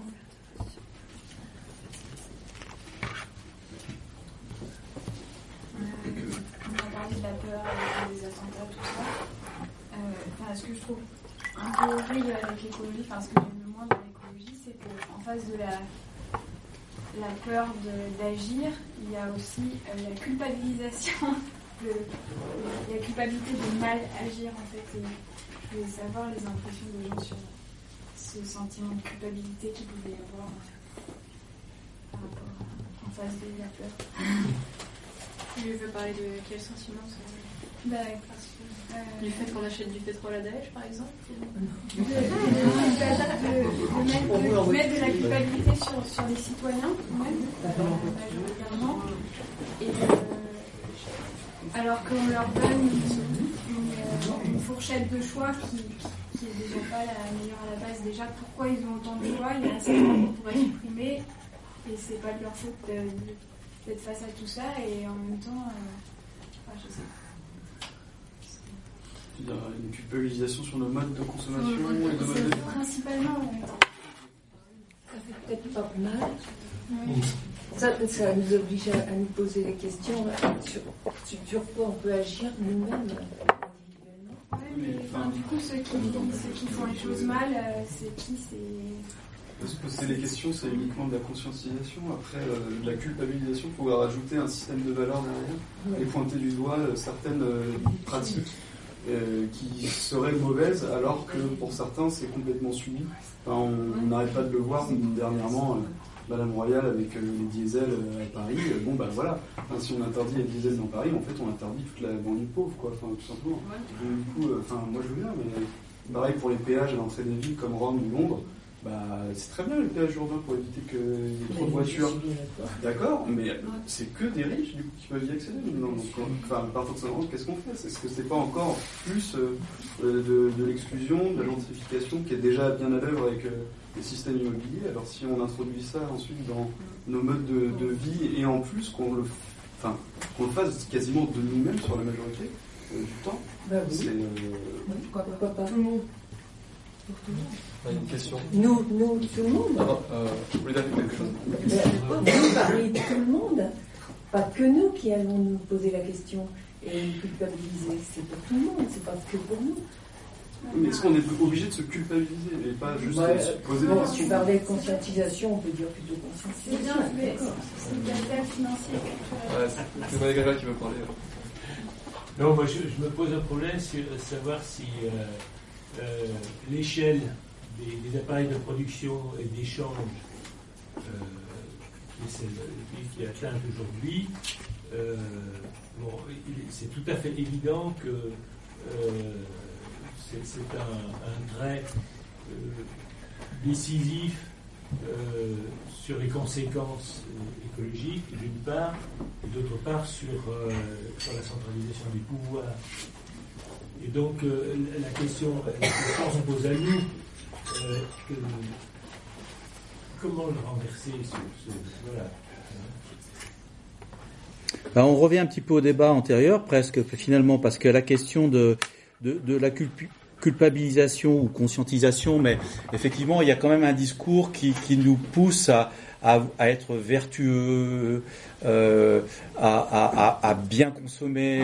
Et ce discours, on le voit maintenant partout, même sur TF1. Euh, euh, et, et, si vous le faites pas, c'est pas bien. Et, et derrière, c'est quand même un argument moral. Alors, sauver la planète, pour moi, alors déjà le mot sauveur. Euh, je, je, suis baptisé, mais c'est fini ces histoires-là. Hein. Elle s'en fiche complètement, on est bien d'accord. L'humanité, ça c'est aussi des éléments de langage, comme ils disent. Hein. Euh, c'est que effectivement, la notion d'humanité, elle, elle, a disparu au profit de la planète. Alors, très bien la planète, mais bon, c'est pas la même chose. Hein donc, euh, euh, donc derrière, ce que je vois, c'est que c'est l'idée que oh, mais d'autres le disent, c'est que finalement la solution, elle est, elle est qu'individuelle. Hein, il faut qu'on fasse les bons choix de consommation. Bah, c'est comme si jamais on va, on va au supermarché, il faut choisir le bon produit. On est supposé être libre, hein, euh, souverain. On peut même avoir une petite euh, application pour comparer les prix, je sais pas quoi. Donc cette idée de de de, de, de l'homme, l'individu consommateur qui, qui, qui, se débrouille tout seul, qui est rationnel, euh, qui compare les forfaits téléphoniques, tout, tout ce bazar. Enfin bon, vous voyez ce que je veux dire. Hein. Euh, donc, et ça, c'est individuel. Par contre, la solution collective, c'est pas pour nous. Ça, euh, non, non, non, non, on s'en occupe. Hein Non, non, c'est, je pense c'est que la solution collective, elle est laissée à d'autres. Elle est laissée aux experts, elle est, elle est laissée aux dirigeants qui prennent les bonnes décisions, enfin qui sont censés prendre les bonnes décisions. Et nous, derrière, eh ben, en fait, et c'est là où on revient sur le discours du catastrophisme et de la peur, c'est-à-dire que pour qu'on les écoute, puisqu'on n'est quand même pas dupe d'un certain nombre de choses, il faut qu'on ait vraiment la sensation que, ouais, ça va très très mal. Il faut sauver la Terre. Allez sur le site de la COP 21, euh, euh, on est tous menacés. le premier, item est dit par un enfant. Dire, démagogie. euh, ah, ah oui, alors tu- là, le message subliminal, c'est la phrase, c'est Cousteau, hein, les générations futures. C'est lui, hein, Cousteau, là, pétainiste, euh, qui, l'a inventé ce, truc-là, là, les générations futures, comme si les générations présentes, elles devaient rester dans la merde. Alors moi aussi, je pense à mes enfants, bien sûr, je veux un avenir, radieux pour euh, mes filles, mais bon, mais non, c'est maintenant.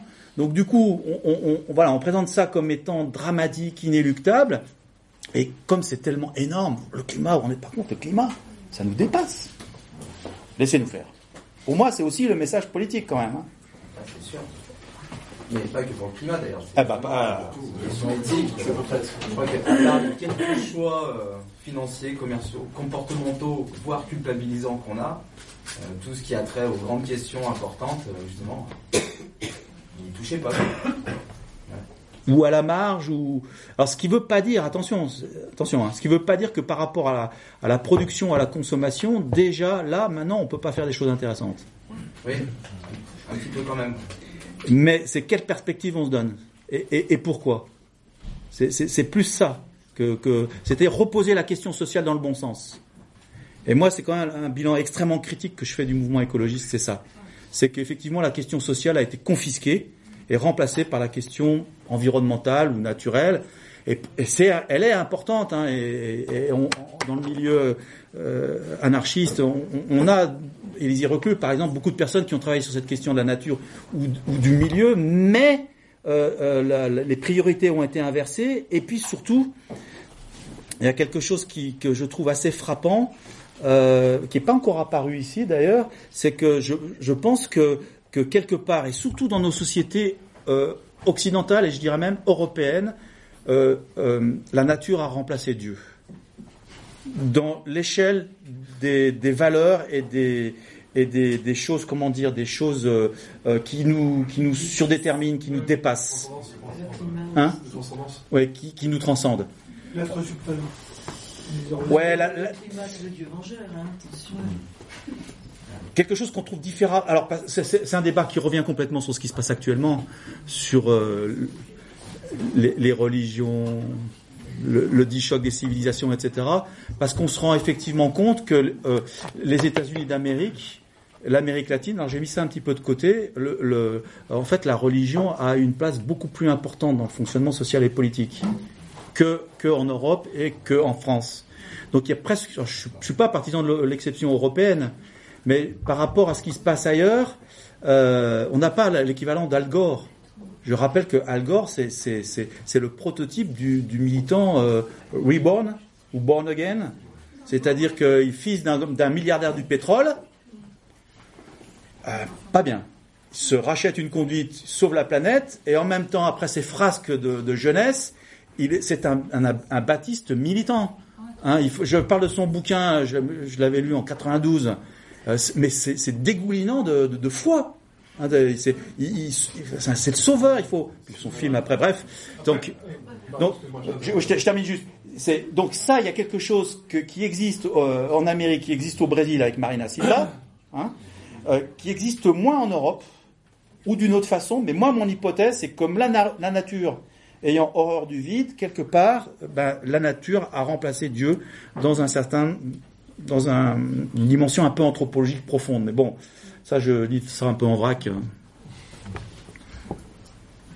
Euh, non, j'allais dire que euh, le fait qu'on ait un- que, que ce qui dit pas, d'un point de vue du climat, qui dit pas que des conneries non plus, euh, le fait qu'il soit, comment dire, bah, un baptiste fervent, euh, fait qu'il touche une population qui est beaucoup plus large aux États-Unis que s'il avait été un athée notoire. Euh, et, et, et, et dans notre malheur, ça peut servir.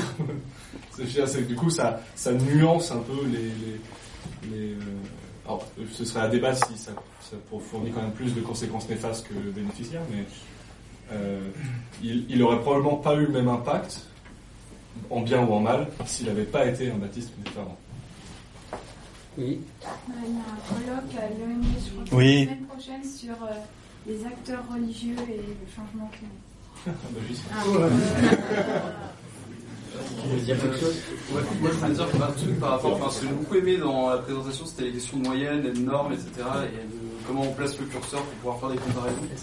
Ce que je trouve aussi, euh, du coup, euh, quand on- le problème profond euh, quand on parle de réchauffement climatique global, au niveau, et qu'on essaie de faire des généralisations au niveau de la planète, c'est que en définitive, une fois que c'est transféré au niveau politique, comme dans les événements comme la COP21, ceux qui se retrouvent à être les plus légitimes pour en parler, c'est ceux qui ont déjà le plus, qui sont le plus bankable au niveau politique déjà, donc du coup les pays euh, du Nord, alors que ce sont paradoxalement ceux qui auront le moins de conséquences du réchauffement climatique s'il y a un dérèglement, euh, y a un dérèglement généralisé. Par exemple, on voit que sur certaines cartes des, des prévisions de sécheresse euh, à venir, c'est principalement le continent sud-africain qui va en prendre plein la tronche, alors que nous, on restera sur des niveaux de stress hydrique à peu près équivalents.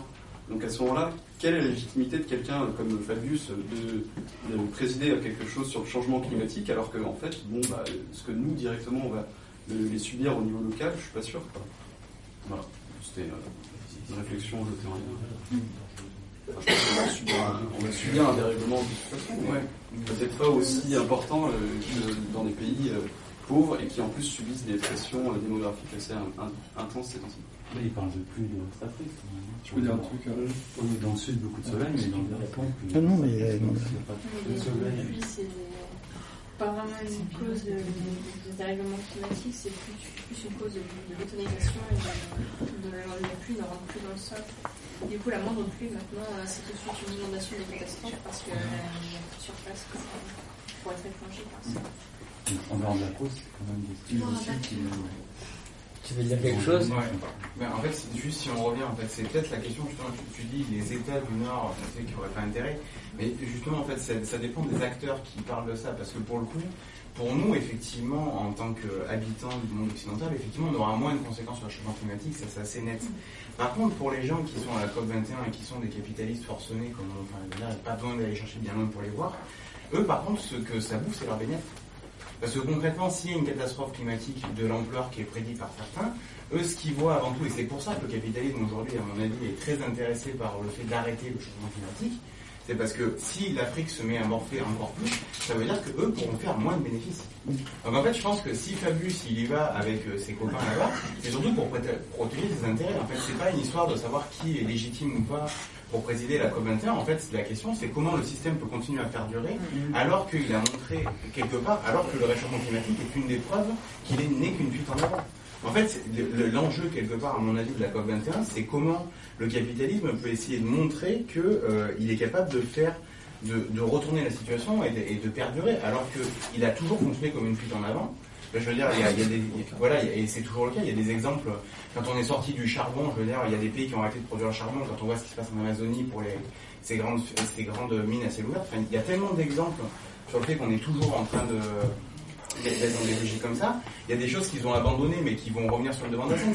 Honnêtement, on va, on va peut-être revoir euh, ces idées qui couraient dans les années 80, 90 dans la NASA où ils voulaient aller récupérer des astéroïdes pour les exploiter. Et c'est des choses qui, qui seraient capables d'aller rechercher de nouveau parce qu'il y a un problème de ressources. Donc du coup, la question de savoir si c'est les États qui vont être touchés, c'est les acteurs. C'est justement, c'est peut-être en ça que nous, il faut qu'on soit critique, c'est- arrêter de penser en termes d'État, y compris sur des logiques comme la COP21. Quoi. Parce que c'est là que c'est foutage de gueule, en fait, finalement. Philippe quelle réponse? Ouais, je- je- ah, c'est sacré débat. C'est cette histoire de fuite en avant. C'est comme le capitalisme suicidaire. C'est, je- je- moi, je, je, je- je trouve que ça, ça, ça, ça postule une fin d'histoire. Ça, ça, ça postule un, un- ça postule un, un- un- un débat, un, début et une fin, et des étapes quasi programmées. Je pense qu'il n'y a pas d'étape programmée. C'est la Ouais. Non mais, pas les non mais, euh, ah, au 19e siècle, on exploitait l'huile de baleine et qu'on commençait à, creuser pour avoir le charbon, l'uranium et le nucléaire, euh, aucun intérêt. hein. Donc on ne pouvait pas savoir. Alors à ce moment-là, certains camarades me disent, Philippe, tu es euh, optimiste ou, ou, tec- techno, techno, je sais pas trop quoi. Tu crois, tu penses que la technique. Non, je crois rien du tout d'abord. Euh, mais euh, l'histoire, et c'est là-dessus qu'il faut qu'on se base, et pas sur euh, peut-être des sécheresses dans 20 ans ou des inondations dans 30 ans. L'histoire nous a montré que justement le capitalisme s'adaptait. Enfin, c'est même pas qu'il s'adapte. Il, il- à chaque fois, ça, c'est pas une fuite en avant, c'est une, une évolution d'un système. Et la, la difficulté, là, je suis d'accord, c'est qu'il y a plusieurs niveaux. C'est qu'il y a plusieurs pays, bah, il y a la lutte des classes, il y a l'impérialisme entre différentes puissances, les, anciens et les émergents, les petits et les gros, le nucléaire. Enfin, je vais pas refaire le truc. Donc, du, et, du, et c'est pas, ça va pas à la même vitesse. C'est- Donc, euh, c'est, c'est, c'est dans ce sens-là que. Oui, mais ce que je veux dire, c'est pour ça que je parlais de, de- du fait qu'ils ont pensé à un moment à aller chercher des astéroïdes.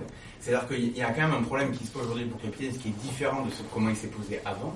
Et c'est pour ça qu'il y a un problème sur justement cette logique de toujours Ouais. changer d'endroit pour, euh, pour essayer de continuer à exploiter. C'est que concrètement, avec la mondialisation, on arrive à un moment où justement, il il y a les ressources qu'ils utilisent de manière privilégiée qu'ils utilisent jusqu'à présent, sont limitées et on a du mal à aller en chercher d'autres. Et là où la technique par contre change un peu la donne, c'est que les sources d'énergie qu'on recherche aujourd'hui et celles qui du coup sont aussi, euh, enfin, en tout cas dont on parle à l'avenir, sont des sources qui sont qui n'ont pas du tout la même typologie.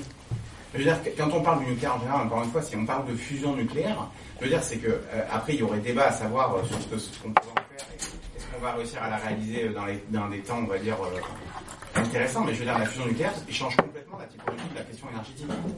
Donc du coup, c'est pour ça qu'on est quand même sur quelque chose qui ressemble, en tout cas, non pas à une fin de l'histoire, mais à- en tout cas à un, un moment pivot sur la question énergétique.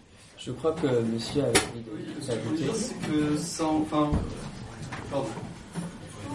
C'est ça enlever rien, en fait, que euh, cette COP21, euh, elle, elle est euh, dans un contexte où euh, le discours euh, dominant est soit de, de garder le- les conditions euh, nécessaires pour que le capitalisme puisse continuer à se reproduire dans les mêmes rapports de force qu'aujourd'hui, euh, soit euh, on va vers un, un- un- comment, un horizon qui nous est présenté par ces mêmes personnes-là, où les principales victimes seront les pauvres, déjà actuellement. Donc, euh, bon, en gros, on nous présente l'alternative comme est-ce qu'on reste dans un capitalisme pétrochimique euh, où euh, en fait les seuls qui peuvent s'acheter des voitures c'est ceux qui ont de l'argent, ou alors est-ce qu'on change histoire de pouvoir continuer à avoir les mêmes entreprises qui produisent mais cette fois-ci l'envers. Donc, Est-ce que c'est une différence Ça vas-y. Euh, oui, en fait, moi je, je suis pas vraiment d'accord avec toi par rapport au pivot énergétique parce que euh, c'est euh, en ce moment justement où on redécouvre les sources d'énergie qu'on avait jusque-là euh, pas découvertes, on découvre des nouvelles techniques comme le gaz de schiste, la fracturation hydraulique, etc.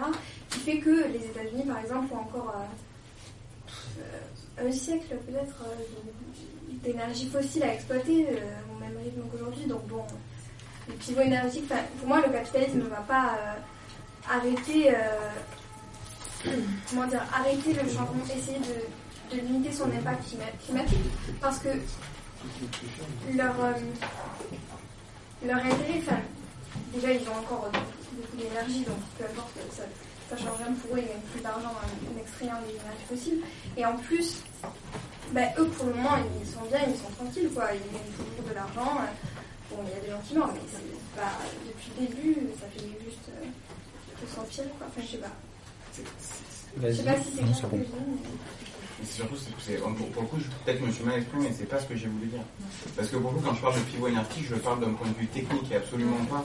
Je veux dire, le, le capitalisme va chercher à continuer à exploiter de toute façon les ressources fossiles et ce que je veux dire, c'est que même si on inventait une énergie propre qui euh, n'est pas de conséquence, je veux dire, il y aura encore des gens qui sortiraient du pétrole parce que ça serait un luxe d'aller rouler en bagnole. Donc ça changerait rien sur le fond, si tu veux. Mais par contre, techniquement, aujourd'hui, on arrive sur des, par contre, des technologies qu'on est en train d'essayer de développer. Après, c'est difficile de savoir ce que ça va donner, mais les technologies qu'on essaie de développer, elles, sont très différentes de ce qu'on a pu voir avant. C'est-à-dire que le développement du solaire, il y a des nouvelles technologies solaires qui sont en train d'apparaître. Ils sont en train d'étudier des films qu'on met sur les vitres qui seraient a priori capables de produire des quantités absolument énormes sans pour autant avoir des conséquences a, a priori en tout cas néfastes sur, euh, sur l'environnement au niveau de la production comme le sont aujourd'hui les panneaux solaires. Dire, il y a tout un tas de technologies qui sont développées qui changent en fait la donne et le rapport justement qu'on a vis-à-vis de l'énergie fossile. C'est-à-dire que le capitalisme, par contre, je suis assez d'accord avec Philippe, n'est pas suicidaire, c'est que le moment où en gros ça rapportera plus de faire autrement que par le fossile, il, fera une transition. La question c'est, même si on a les techniques pour changer ça ne, l'outil, la, la technique n'est qu'un outil et donc du coup elle n'a pas de morale. Donc en gros, ça dépendra ce qu'on en fera. On en prendra ce qu'on en fera, et pas, et pas la technique en elle-même. La fracturation hydraulique, c'est quelque chose qui est extrêmement con d'un point de vue environnemental. Il n'y a pas besoin de le prouver, même les Américains, même au Texas, il y en a qui sont en train de revenir dessus. Donc, euh, si les Texans commencent à réfléchir là-dessus, c'est que ça doit vraiment être mauvais quand même. Mais je veux dire, la, fracturation hydraulique euh, et la technologie du gaz de schiste, c'est quelque chose qui est, qui, euh, qui pour le coup est, est vraiment, euh, c'est encore une fois, c'est qu'un outil, un outil très très con qui apparemment n'a aucun bénéfice euh, sur, sur le long terme. Mais on parle de cette technologie-là et du coup on a oublié aussi de parler de toutes les autres technologies qui sont développées et que surtout il ne faut pas parler parce qu'elles justement elles changent les typologies. Parce qu'il y a tout un tas d'énergies non fossiles qui aujourd'hui sont en plein boom et je parle euh, et, parle vraiment pas que de que de, choses comme ça quoi.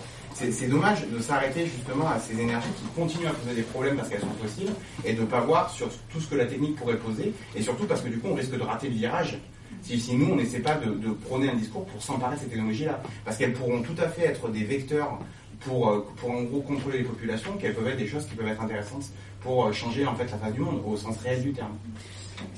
La parole est à l'auteur. Euh, Non, c'est pas quelqu'un qui.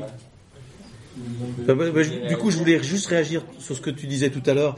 Euh, ouais, moi, je, je suis pas sûr que, que, que, que- comment dire que le discours euh, et les politiques ne s'adressent qu'aux pauvres du Sud, euh, parce que je, oh, bah, je pense que dans certains pays, euh, les populations du, on va dire du Sud, j'aime pas trop cette expression, mais c'est pour me faire comprendre. Le climat, tout ça, c'est pas trop leur préoccupation immédiate. Euh, les enjeux de la COP 21 encore moins. Peut-être leurs dirigeants, oui, bah, j'ai donné des exemples comme Tuvalu. Mais ce qui me paraît très intéressant et très important, c'est que justement ce discours sur le climat, il a une visée globalisante, homogénéisante. C'est exactement comme la lutte contre le terrorisme. On, est tous, j'ai entendu cette phrase, on est tous sur le même bateau. Hein, pour le climat et pour, la lutte contre le terrorisme. Donc il s'agit effectivement de, de- de- d'effacer les, antagonismes de classe et, dans les pays occidentaux, euh, ils sont sont pas forcément moins violents qu'ailleurs, mais disons qu'il y a une classe moyenne. Alors je sais que tout le monde n'adhère pas non plus à cette à cette notion, mais on va dire que il y a une, y a une classe moyenne qui a qui vit relativement moins mal que dans les pays du Sud, et c'est aussi à elle, je pense, en priorité, que s'adresse ce type de discours de la COP 21. Et c'est d'ailleurs l'électorat écologiste, euh, pour, faire, pour être un peu, un peu caricatural, je, je le reconnais, euh, et, et, y, y compris euh, leurs représentants politiques. Hein. Oui, c'est. c'est- Je voulais reparler des énergies fossiles sur euh, le fait que c'est nos besoins en énergie qui sont plutôt fossiles et que euh, je connais pas exactement le, le nom de cette théorie, mais il en a une, un de nom. c'est le fait que du moment qu'on a une autre technologie ou euh, autre chose qui nous permet de, de compenser ou de déplacer euh, nos besoins ailleurs, et ben, on va le faire, on va pas réduire euh, nos besoins. Du coup, c'est un peu le problème qu'il y a derrière euh, les énergies renouvelables, c'est que d'un côté, elles vont nous aider à réduire notre impact, et j'ai pas du tout envie les condamner, et d'un autre côté, il y a quand même la question du danger de ces énergies renouvelables qui vont pas nous faire nous remettre en question sur du côté des besoins. Je suis absolument pas d'accord avec ça. Vas-y. Moi j'aurais une question aussi. Mais, euh, euh, Non, mais vas-y. Enfin, non, Il c'est- rebondit là-dessus, non? Non, mais c'est bah, rebondis, mais c'est sur autre chose. Je rebondis. Pas- pas. Je, je pense que les, le, propre, le propre des énergies renouvelables, c'est qu'elles sont nécessairement locales. Oui. Et du coup, c'est l'antithèse de déplacer le problème. Au contraire, on, le re- on le, re- on on le reprend chez nous. L'antithèse du nucléaire. Ah oui, oui, par exemple. Ouais, Sauf qu'on peut transporter l'électricité produite. On peut, on peut, euh, mais le truc, c'est que la, la production n'est pas assez forte pour que ce soit intéressant de le faire sur des milliers de kilomètres. Euh, donc nécessairement, nécessairement, ça, ça a une portée globale. Ne, ça, ne serait-ce qu'une portée que locale, parce que les solutions ne peuvent pas être les mêmes de partout. Euh, dans, un- dans une vallée où il n'y a pas de vent, bah, on ne fait pas d'éoliennes, enfin, typiquement. Quoi. Pas le soleil, on a plus euh, dans euh, ça va être compliqué de faire du solaire en Europe, enfin, enfin, à certains endroits. Bah, il Donc, donc, il y, a- il y a forcément, ça, ça, ça force. Je, je suis pas forcément. Réappropriation. Ouais, ça force une réappropriation qui, qui, est dans, qui me sens va dans le sens de notre système. Euh, et qui est en tout cas un meilleur, un meilleur pas en avant euh, que c'est déjà adressé au nucléaire, euh, enfin dans, dans la fission. pardon. Je peux répondre là-dessus ou pas Oui. Seulement par rapport à. Mais je- ouais, mais je- je- là, là où je suis pas d'accord, c'est que ces, ces, euh, ces énergies renouvelables ou alternatives, à mon sens, elles permettent de reposer ces questions-là à, à notre Ouais. échelle. À l'inverse de ce que tu semblais dire, ou alors c'est mal compris. dans une logique et qu'après ça va. Ouais. Il y a d'autres choses, ça va amener les autres choses derrière. Le danger, c'est discuter de ces énergies dans le même cadre qu'aujourd'hui, dans le capitalisme. Pour moi, c'est Ah ça oui, d'accord. Ah oui. Parce que je peux discuter de toutes les énergies, mais est-ce que le modèle capitalistique, euh, il est bon pour l'humain, même par rapport à la pollution Même euh, si on développe Moi, Je pense que si on se contente de, de- de- de parler du pétrole, de la hausse de la température, euh, des panneaux solaires, là c'est possible, pas possible, c'est des sujets très intéressants à développer. Mais je pense qu'à la base, il faut peut-être reparler du modèle de consommation, euh, un petit peu de, production, voire d'éducation. C'est peut-être par là qu'il faut commencer pour euh, dire que bah, les énergies, bah, finalement, on n'arrive pas à mieux répartir. Et, puis s'il y a une volonté euh, derrière ça, les sous et, la matière grise, elle existe pour développer, je pense. Là, je crois, je qu'on est vraiment au cœur d'un débat là. Et j'allais même dire du débat avec un grand D, parce que il y a un côté très kropotkinien. Kropotkin, il disait en gros décentraliser, décentraliser, il en restera quelque chose et on ira plus vite vers une société libertaire. J'en suis pas complètement sûr. Pourquoi? Parce que, à mon avis, le plus important, c'est pas tant. Alors, je, suis d'accord sur euh, ce que c'est. Comment dire Ce que je disais tout à l'heure, se réapproprier notre milieu, le climat, etc. Les énergies, la production, la consommation, c'est la même chose. Ok. Effectivement, priorité au local. Mais la question, c'est est-ce que la société est celle qu'on veut? C'est une addition de local, local plus local plus local. Est-ce que ça va fonctionner? J'en suis pas sûr. Je pense que la vraie question, c'est le lien entre ces différents locales, lieux locaux. C'est la question du fédéralisme. Donc posé d'une autre façon, et pourquoi j'insiste beaucoup là-dessus, c'est parce que justement, dans le milieu des, alternatives, le- il me semble qu'à un moment donné, le, lo- le local apparaît un petit peu comme le Graal, le nec plus ultra, et on oublie un petit peu le reste. Alors il y a, une possibilité de repli social et complètement compréhensible dans cette société euh, dans laquelle on vit, clairement. Hein, euh, euh, mais bon, ça peut être une issue pour euh, pour un petit groupe ou un gros groupe ou une coopérative ou voire une vallée, etc. Mais derrière, euh, derrière, est-ce que c'est vraiment l'objectif? Et et je reviens à c'est là où le capitalisme et bon c'est attention c'est un concept hein, donc euh, le, le système capitaliste et étatique est redoutable parce que euh, il a développé l'idée du small is beautiful. Dans les années 70 Schumacher le fameux l'autre hein, d'accord? Et en fait moi j'ai toujours été euh, interloqué par ce personnage et le small is beautiful parce que je trouvais ça un petit peu bizarroïde et j'ai découvert que alors c'était pas un baptiste lui euh, mais c'était lui aussi euh, euh, un, un chrétien extrêmement militant. Et derrière, j'ai trouvé deux trois textes, je travaillais un petit peu là-dessus. C'est derrière son idée de small is beautiful, c'est la commune, mais la communauté des croyants, la, le, le monastère is beautiful. Alors, la paroisse, merci. Alors, ce qu'a fait Schumacher, et ça c'est très intéressant, c'est aussi, c'était, euh, on, on- les sociologues l'ont bien étudié quand même, c'était aussi un moyen de casser ce qu'on appelle les forteresses ouvrières. C'est-à-dire, et notamment là, le, tout le système de- en Suède, c'est-à-dire, il faut casser les grandes usines, les grands rassemblements ouvriers, et en plus les grands syndicats. euh, non, au contraire, il faut fragmenter, il faut faire du small. Donc voilà, je, pointe les- les différentes choses parce qu'effectivement, si on se réapproprie, il faut que ça soit à notre portée, à notre échelle. Encore que, qu'est-ce que la bonne échelle ou l'échelle euh, humaine, c'est pas si évident que ça. Hein, donc euh, ça, pour moi, c'est, c'est pour moi, c'est au cœur du débat là. Peut-être parce que actuellement, on a l'impression que c'est la seule échelle possible. Quoi d'autre?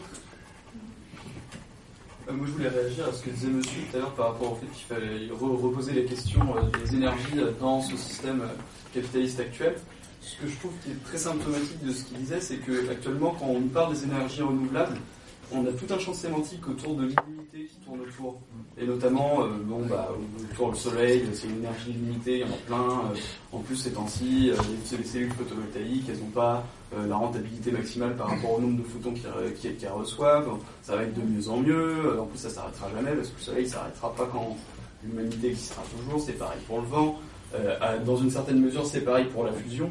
Et en fait, euh, il y a un peu, euh, j'ai l'impression, un encouragement à continuer à consommer de la même manière qu'on le fait actuellement, parce que de toute façon, on fait une transition énergétique. C'est ça qu'on nous promet, et ça veut dire qu'en fait, on va. Enfin, moi, dans la transition, j'entends quelque chose qui dit qu'en fait, rien va changer au niveau de, de l'arrivée de l'électricité chez nous. Euh, tout ce qui va changer, c'est nous qui nous en occupons. euh, on change juste les sources, quoi. Vas-y, Jérôme. Euh, moi, moi, j'avais. euh, Tu parles de qui qui nous, qui nous demanderait de, de, question. de continuer à consommer euh, les, les, les politiques actuelles, les gouvernements ou- Mais je pense les- que les c'est un. C'est vrai, mais ça les je trouve. Non, mais si tu l'oublies pas- si tu l'oublies pas, c'est bon. Que ça soit euh, commercial, politique ou. euh, Bon, c'est bien- qu'il débat. On parle de transition et on pose pas les questions On des essaie mots. d'ouvrir le débat, de pas trop dialoguer entre deux parce qu'il y a plein d'autres gens. On essaie de parler fort, mais si questions. on parle. euh, Oui, mais si vous parlez tous les deux, il y a aussi d'autres gens qui ont des J'essaie questions. de réagir là-dessus. Bon, on va faire comme tu veux. Euh, moi, je, je suis un peu choquée en fait sur le débat qu'on a ce soir. J'ai j'ai l'impression que vous. Enfin, je, je veux pas cataloguer quoi que ce soit, mais, mais vous n'êtes pas enseigné en écologie en fait. Et vous nous dites que les, les mouvements écologistes nous incitent à, consommer toujours pareil, mais c'est on ne peut plus faux. Je, fais partie d'associations écologistes, je suis militante écologiste, et la qui pollue le moins, c'est celle qu'on consomme pas. On est absolument contre tout ce qui est euh, électrique à outrance, que ce soit les voitures électriques, les, les liseuses ou les téléphones qui font charger tous les jours. Et c'est complètement fou quand, on dit que, que le- les personnes qui proposent les transitions écologistes veulent qu'on regarde la, la même consommation, c'est faux. Et je voulais rebondir aussi sur ce que vous avez dit euh, tout à l'heure, monsieur. Vous avez dit les, euh, les écologistes, ils ont mis la planète avant euh, l'humain, ils pensent à la planète avant tout, et ça aussi c'est un peu plus faux, et ça m'a même choqué en tant qu'écologiste on est contre toute forme de hiérarchie, on est pour la, la sauvegarde de la planète, évidemment, mais on est aussi pour des, des liens sociaux euh, plus forts, on est pour le pour l'humain, on est pour les animaux, on est pour tout. Et du coup, je, suis- je suis vachement choquée du débat qu'il y a aujourd'hui. J'ai l'impression qu'il n'y a qu'il y pas d'écologistes ici. Non, c'est pas nécessaire ta question, mais c'est vrai que justement, c'est toute la complexité du truc. Et comme quoi, effectivement, comme le Club de Rome, depuis longtemps, eh ben, ils sont rentrés dans le, dans le mouvement écologiste, ils l'ont même créé. Mhm. J'ai halluciné, pareil, ah bon, les VVF euh, ont été créés, mais ça m'étonne pas. Et effectivement, euh, ben, c'est aussi euh, ce que peut faire euh, le pouvoir pour continuer à dominer, pour continuer à faire ce qu'il veut faire, contrôler en gros, jusqu'à créer le mouvement écologiste, créer différentes parties qui elles-mêmes peuvent s'affronter. C'est-à-dire qu'effectivement, euh, les producteurs de pétrole peuvent aussi avoir des actions dans le nucléaire et le nucléaire peut très bien avoir des actions dans le, dans le pétrole. Et ils s'affrontent, mais c'est aussi euh, un peu pour la galerie peut-être, mais et c'est pétrole. Enfin voilà. Effectivement, aussi l'idée de sauvons la nature, elle est aussi euh, grignotée de l'intérieur. Bien sûr. Et je suis, je suis d'accord. Et en même temps, il ne faut pas non plus tomber dans le truc euh, trop où. et je, enfin, je conçois que la société, elle peut se dire oula, oui, mais la nature, c'est quand même. euh, bah, c'est lourd. C'est lourd sauver la nature. Nous sommes des humains avant tout, on veut d'abord sauver l'homme.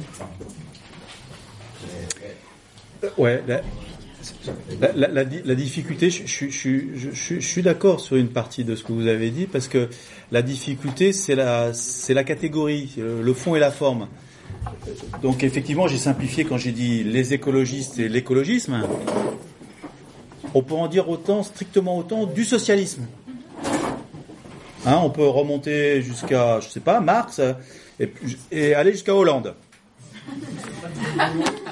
On peut sortir des textes de Jean Jaurès, on peut sortir des textes de Jean Jaurès au début du XXe siècle, qui maintenant passeraient pour des brûlots anarchistes révolutionnaires. Donc il y a une évolution du socialisme. Alors ça c'est ma déformation euh, histoire géo, de placer dans le temps long. Sur les écologistes, alors c'est toujours pareil, les socialistes et même les marxistes voulaient beaucoup de belles choses. Euh, Fallait-il pour autant les croire sur parole? Et surtout, moi, ce qui m'intéresse, c'est d'observer ce qu'ils ont fait. Alors, c'est sûr qu'il y a une difficulté à, généraliser euh, écologisme. Euh, et je m'adresse surtout aux enfin, je pensais surtout aux partis po- politiques qui se revendiquent de l'écologie politique ou de l'écologisme. me demande pourquoi d'ailleurs. Ouais. Mais qui sont quand même quelque part représentatifs de quelque chose et plus ou moins soutenus. En tous les cas, j'attends le moment J'attends le moment où ceux qui effectivement pensent sincèrement que l'écologisme, ou plus exactement les valeurs que ce mouvement est censé porter, ne correspondent pas du tout à ce que eux disent. Sauf que moi, le débat entre maoïstes, castristes, trotskistes, enfin, je, vous voyez, je, je, je pense qu'il faut, faut, faut, faut, faut sauter un pas à un moment donné. Mais ça, c'est pas, c'est pas moi qui le ferai. Et surtout, parce que ce qui me, alors pour le coup, je suis choqué quand j'entends dire les écologistes sont contre toute forme de hiérarchie. Bah, moi, les, des écologistes que je fréquente, ceux que je connais dans, en Lyon, moi-même, euh, on est bon, déjà. euh, Non, mais je dis pas que c'est pas vrai. non, mais je- Je dis pas que c'est pas vrai, mais surtout, moi, je pense tout de suite euh, bah, à Pompili, à, à, ça y est, à Kos, euh, à, à la future candidate du Flot. euh. Ah ouais, mais ils, ils- ils sont, ils sont. Alors, ça, c'est qui est très intéressant parce que j'ai travaillé un, un tout petit peu dessus. C'est- C'est c'est les Grunen. Alors, je sais pas, il y a quand même des, des- un, un peu des anciens ici. Euh, Moi, les Grunen, c'est fascinant ce qui s'est passé dans les années 70-80.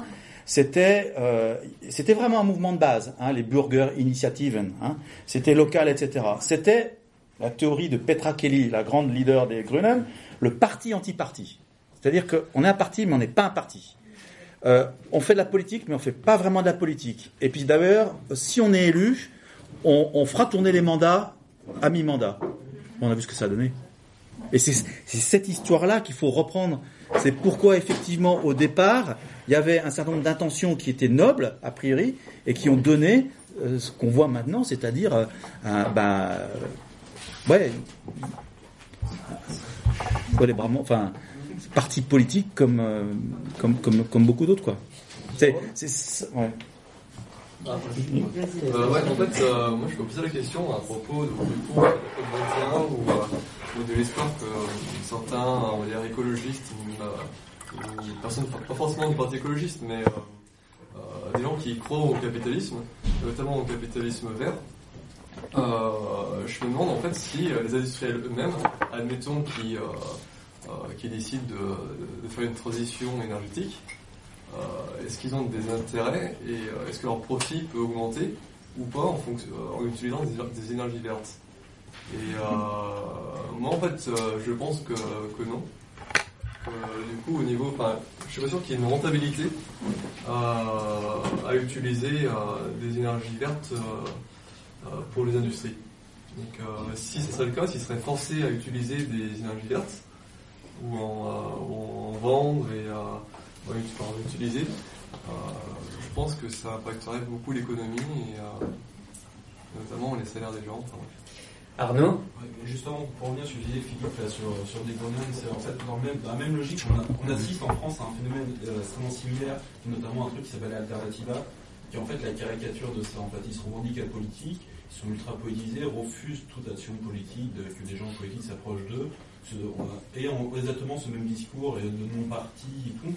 Et enfin, on sait, ils ont commencé déjà à se poser en association. on- a des logiques similaires qui sont en train de se passer sur, sur les, on peut atteindre les mêmes résultats.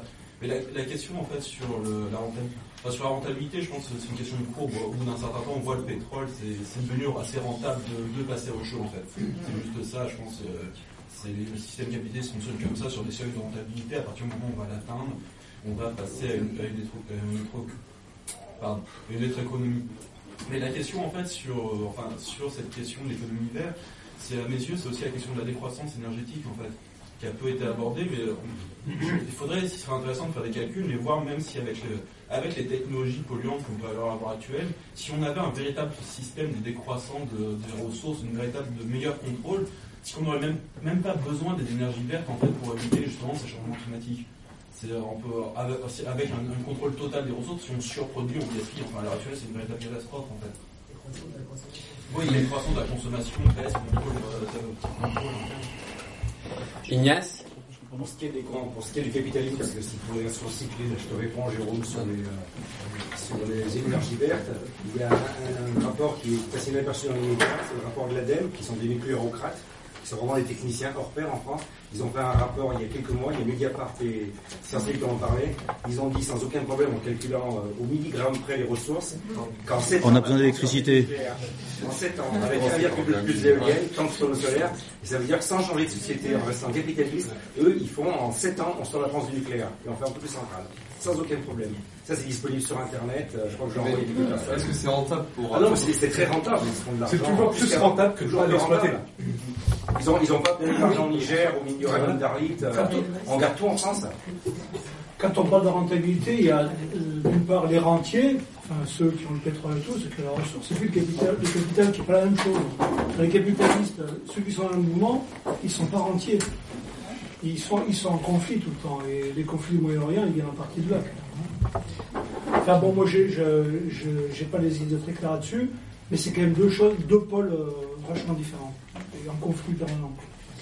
Euh, J'ai malgré moi regardé un, un petit replay euh, sur YouTube cet après-midi. Coupable Euh, Coupable Non, pas coupable. Ah, pardon. C'est juste qu'il y a des, des vidéos qui s'enchaînent automatiquement. Et ça m'a mis un, un replay d'une émission euh, de France 2 ou France 3 qui disait euh, maintenant euh, tout le monde utilise Internet pour se retrouver et après ils réparent des choses ensemble, ils font des économies alternatives, tout ça. Toujours est-il qu'à la fin de l'émission, il donnait l'exemple d'un événement où les gens se retrouvaient pour réparer leurs vieux objets au lieu d'en racheter de nouveaux.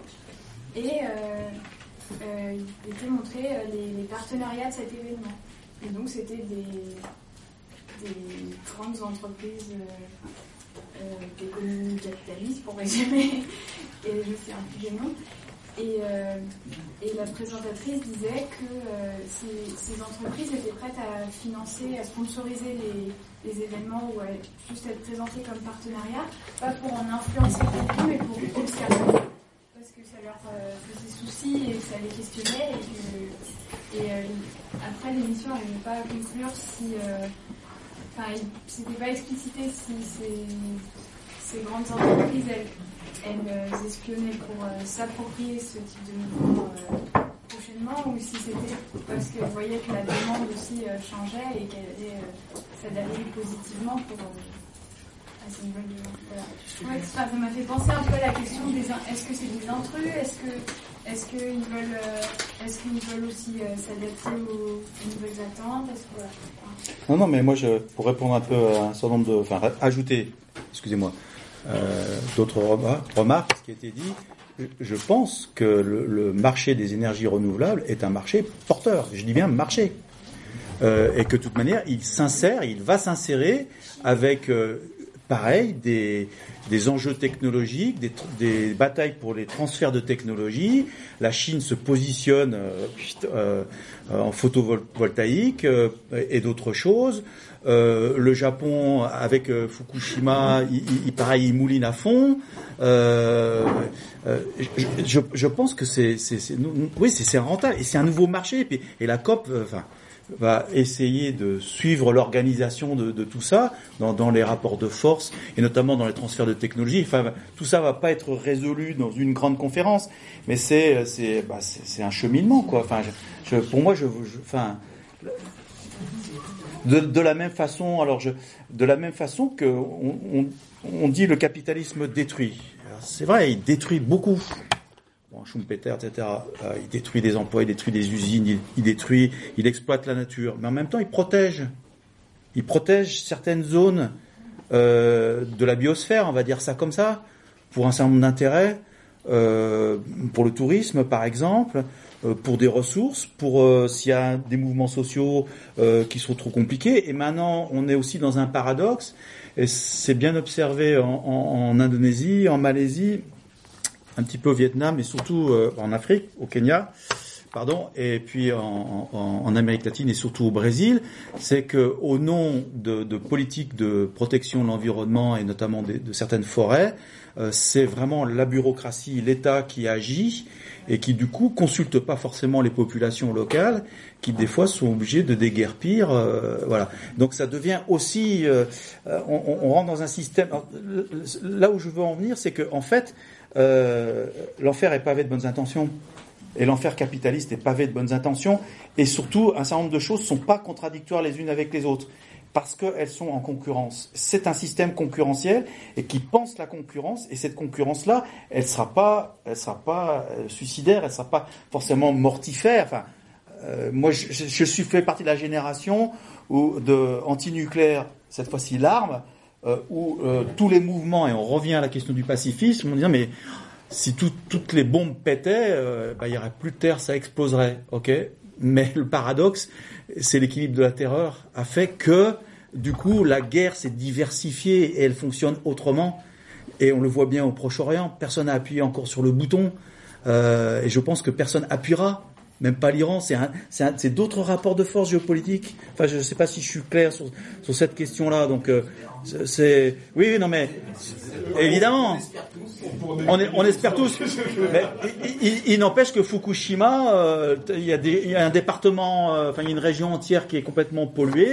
Ça n'empêche pas euh, les, trois quarts du Japon de continuer à, à mais encore pas tout à fait. En fait, c'est pas complètement vrai. Ce que je veux dire, c'est que même, on revient à la géographie, désolé, c'est que ce système-là est possible en fragmentant les espaces. Voilà.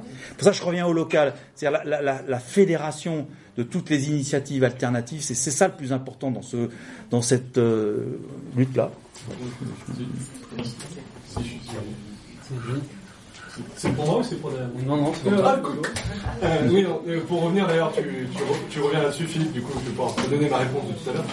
Euh, c'est que tu m'as, tu m'as donné un flambeau que je n'ai pas prétendu porter. Moi, je parlais plus, sur la question tout à l'heure, je parlais juste du local par rapport aux énergies. euh, le fait qu'il y ait une cause globale à avoir et à combattre, je suis évidemment d'accord avec ça. C'est pas c'est pas la cause globale, c'est la réponse qui qui doit être fédérale. C'est ça que je veux Ah, dire. ça, ça me va aussi. D'accord. Ouais. Et ça, c'est le plus dur. C'est le plus dur à penser. On le sait. C'est euh, enfin. Suis pas un preneur du local euh, sur toutes les dimensions du monde. Moi, je vais prendre la parole. Euh, je, vais, me- je vais me faire l'avocat euh, du capitalisme vert un petit peu parce que on n'est pas obligé de toujours discuter en nous disant d'accord. Vous voyez, admettons, je suis un gros méchant PDG affilié au PS. Vous voyez. Et, on a vu un film euh, une dernière fois à la griffe. C'était des éoliennes qui allaient être construites sur la crête. Et là, je vous dis, bah, attendez, euh, vous devriez être content. J'aide un parti de gauche radicale à rembourser sa dette. Je, je crée des emplois. Je protège l'environnement parce que c'est des éoliennes. Je- pour vous, je vous fais plaisir. J'arrive à allier l'intérêt collectif, l'intérêt local, l'intérêt écologique. Et là, non. Il y a des putains de zadis de merde qui vont faire un camp pour, pour s'opposer à mon projet. Vous préférez que les lobbies du concurrent là-bas, ils aillent installer une centrale nucléaire sur la crête? Alors là, je vais m'adresser à vous, je m'adresse à la foule, mais je m'adresse aussi euh, à lui. Bah, qu'est-ce que vous proposez à la place? Euh, Vous êtes intelligent, euh, qu'est-ce que vous faites? Oui, la crête, n'a pas besoin. Un mec du PS, il vous dit vous êtes contre, vous êtes contre, qu'est-ce que vous proposez comme écologie? Voilà.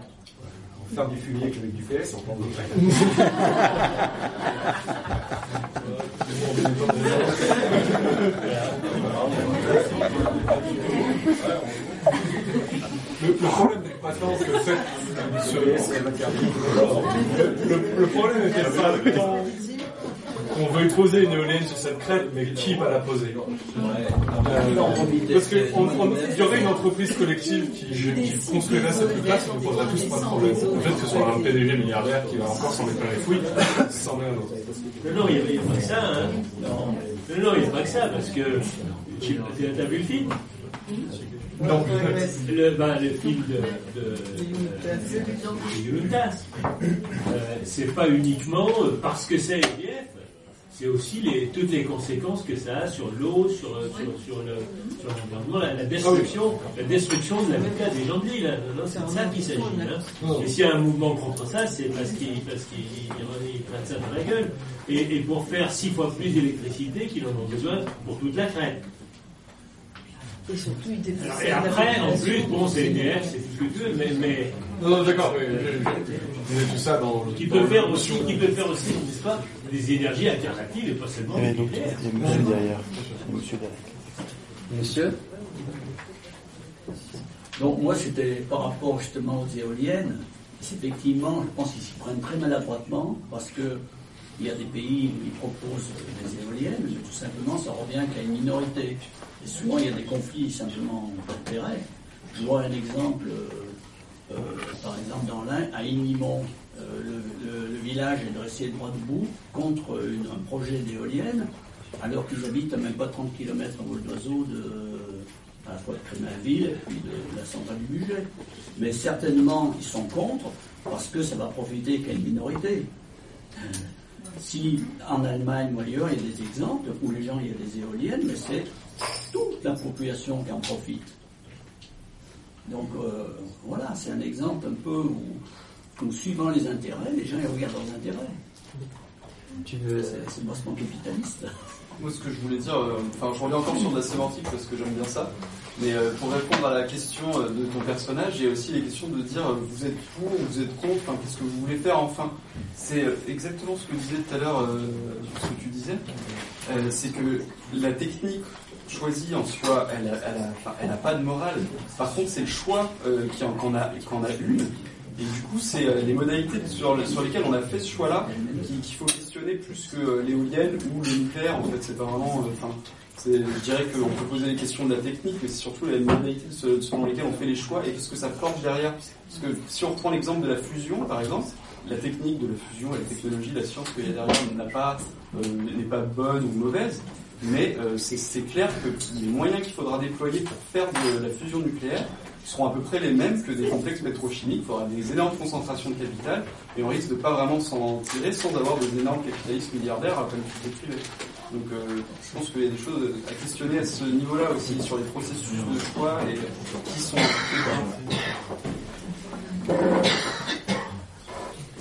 Euh, T'avais levé la main. Ouais, si, si ce sera Mais euh, l'année dernière, j'ai travaillé sur euh, les aborigènes de Taïwan. Et euh, il se trouve que eux, ils sont, enfin, la, majorité, voire la totalité de leur territoire sont dans des, parcs naturels qui ont été mis en place par le gouvernement pour protéger l'environnement, la faune, la flore. Et, et les aborigènes se sont retrouvés à avoir euh, l'interdiction de la pratique de la chasse, euh, qui est la base de leur euh, autonomie financière et ainsi de suite. Et il y avait tout le monde qui leur criait dessus, vous ne pouvez pas protéger les animaux de ça. Et ils disaient, mais ça fait euh, des milliers d'années qu'on chasse comme ça, il n'y a pas eu de problème d'équilibre écologique. Et on leur dit, oui, mais à un niveau global, euh, sur l'île, euh, protéger les animaux parce que les autres, ils en mangent trop. Donc on en revient à la question de global-local, c'est-à-dire que là, bah, pour l'exemple de ces aborigènes, c'est un prétexte du gouvernement pour leur enlever la souveraineté sur leur territoire, puisque c'est une sorte de souveraineté neutralisée du. Et puis euh, il y a la question de, de l'impact, puisque eux, leur manière de chasser par rapport à la manière des Taïwanais de chasser, eh ben, c'est pas les mêmes impacts non plus. Et pourtant, c'est eux qui se retrouvent à être sur un territoire interdit à la chasse. Et il y a toujours cette question de ben, le parc naturel, c'est très bien et ça marche très bien sur l'île. Il y en a il y en a beaucoup et ça protège très bien le territoire et en même temps, euh, ça ne peut pas se calquer comme ça sans prendre en, en compte euh, les gens, euh, leur, leur diversité, leur, euh, Non, je sais pas, le mot de la fin Ah ça, ça coupe là, hein. c'est, c'est- c'est dur, c'est dur là. hein. Peut-être, allez. Je me suis dit, en fait, l'écologie, c'est quelque chose qui devrait rassembler, enfin, indépendamment de nos opinions politiques, de nos je vais opinions répondre. sur, euh, sur la meilleure méthode pour vivre ensemble, capitalisme ou pas capitalisme. On reparle de pollution, c'est ce qui, en tant qu'être humain, devrait nous rassembler peut-être. euh, c'est un sujet qui est rassembleur, forcément. Notre voisin qui a des enfants, il est aussi sensible que nous euh, à. Et je me disais finalement, quand j'entends que New York va être sous les eaux, que euh, Londres va être sous les eaux, d'après certains catastrophistes ou pas, je me, je me suis dit, enfin moi-même, tant mieux, tant mieux, tant mieux, pour la simple et bonne raison que l'évolution du capitalisme telle qu'il se passe aujourd'hui, telle qu'on veut nous le faire passer, les grandes évolutions sociétales qui n'avancent pas vraiment aujourd'hui, Peut-être que les gens, quand ils se sentiront plus directement touchés dans les pays occidentaux, entre guillemets, ils auront une autre vision euh, du système et peut-être ça fera bouger des choses parce qu'aujourd'hui, malheureusement, indépendamment du moi je trouve pas que je trouve pas que ça évolue dans le bon sens. Et je dirais peut-être que c'est un mal pour un bien, comme on dit. Alors ça fait café de commerce peut-être, mais voilà. Quand le New Yorkais va dire New York sous les eaux 8 mètres, c'est peut-être là que voilà, les capitalistes ils vont dire. Les pays du Sud devant dans la misère. Ouais. Qui ça touche à part euh, quelques. Le plus grand monde aujourd'hui, madame? Les attentats, ça touche, mais les attentats tous les jours, les attentats dans le monde. Vous devrez pleurer pour tous les attentats ou jamais pleurer. Enfin, voilà. Bon, euh, je voulais pas, je voulais pas conclure, mais là, euh, c'est c'est la, c'est- c'est la grosse perche là tendue. Il y en a deux. Je laisse tomber la deuxième parce que je pense que effectivement la peur est mauvaise conseillère. C'est pas ça qui mobilise, euh, il me semble. Hein. Euh, la première perche sur l'écologie. Autre débat, autre conférence.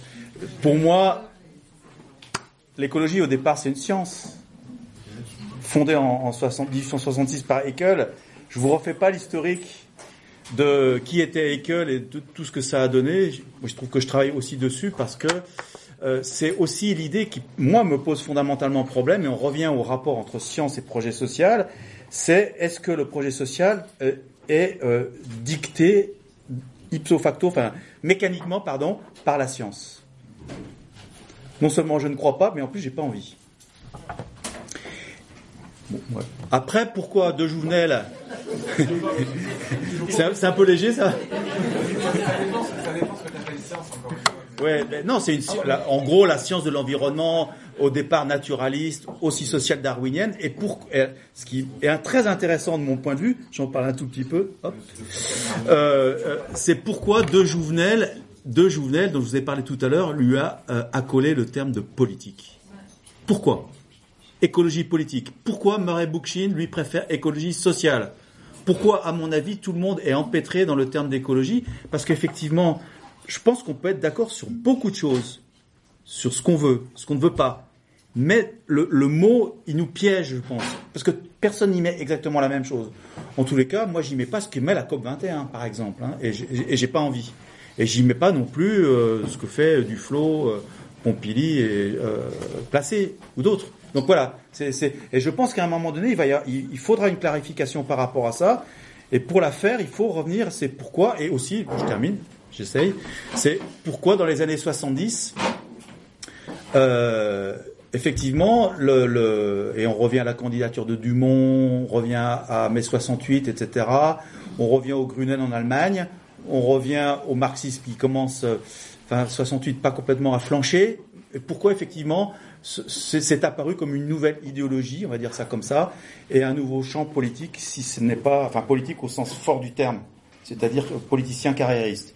Le, le- le prototype de, de cette évolution-là, euh, c'est euh, bah, pas- oui, non, mais je pensais plutôt à, à celui qui est dans les grandes sphères internationales de l'environnement, à Brice Lalonde. Vous, vous allez, vous allez sur, euh, sur, euh, vous regardez sa fiche euh, bio, c'est extraordinaire, c'est extraordinaire. Il a toujours été de gauche. Non, mais bon, c'est, c'est, il, y en a, d'autres. Il y en a d'autres. C'est, enfin, c'est, après, c'est un débat classique. C'est la logique. C'est, c'est, c'est la fonction fait, fait l'homme. Non, mais je veux dire, à partir du moment où on est dans une logique, dans une logique parlementaire, tu fais du parlementarisme. Dans le- à partir du moment où tu es dans une logique électorale, tu fais de l'électoralisme. Dans la logique où tu te dis on changera les mandats en cours de route, c'est pas vrai parce que dans le système, on a besoin de techniciens, d'experts qui maîtrisent les dossiers et de, de leur point de vue, ils avaient raison. Ils ont arrêté le système, ça a duré que, que très peu de temps l'histoire de on change les mandats à mi-parcours.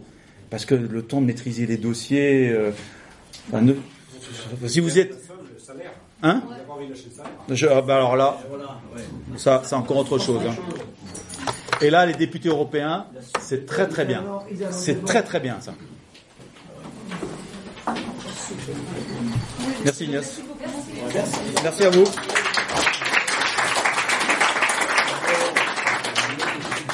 Du mois libertaire, samedi au Cédrat à la Croix-Rousse, il y a la présentation de deux auteurs lyonnais qui sont de la librairie La Grille. Un qui a écrit un livre sur les communaires, donc la commune de la commune et la répression à Lyon, typiquement la guillotière.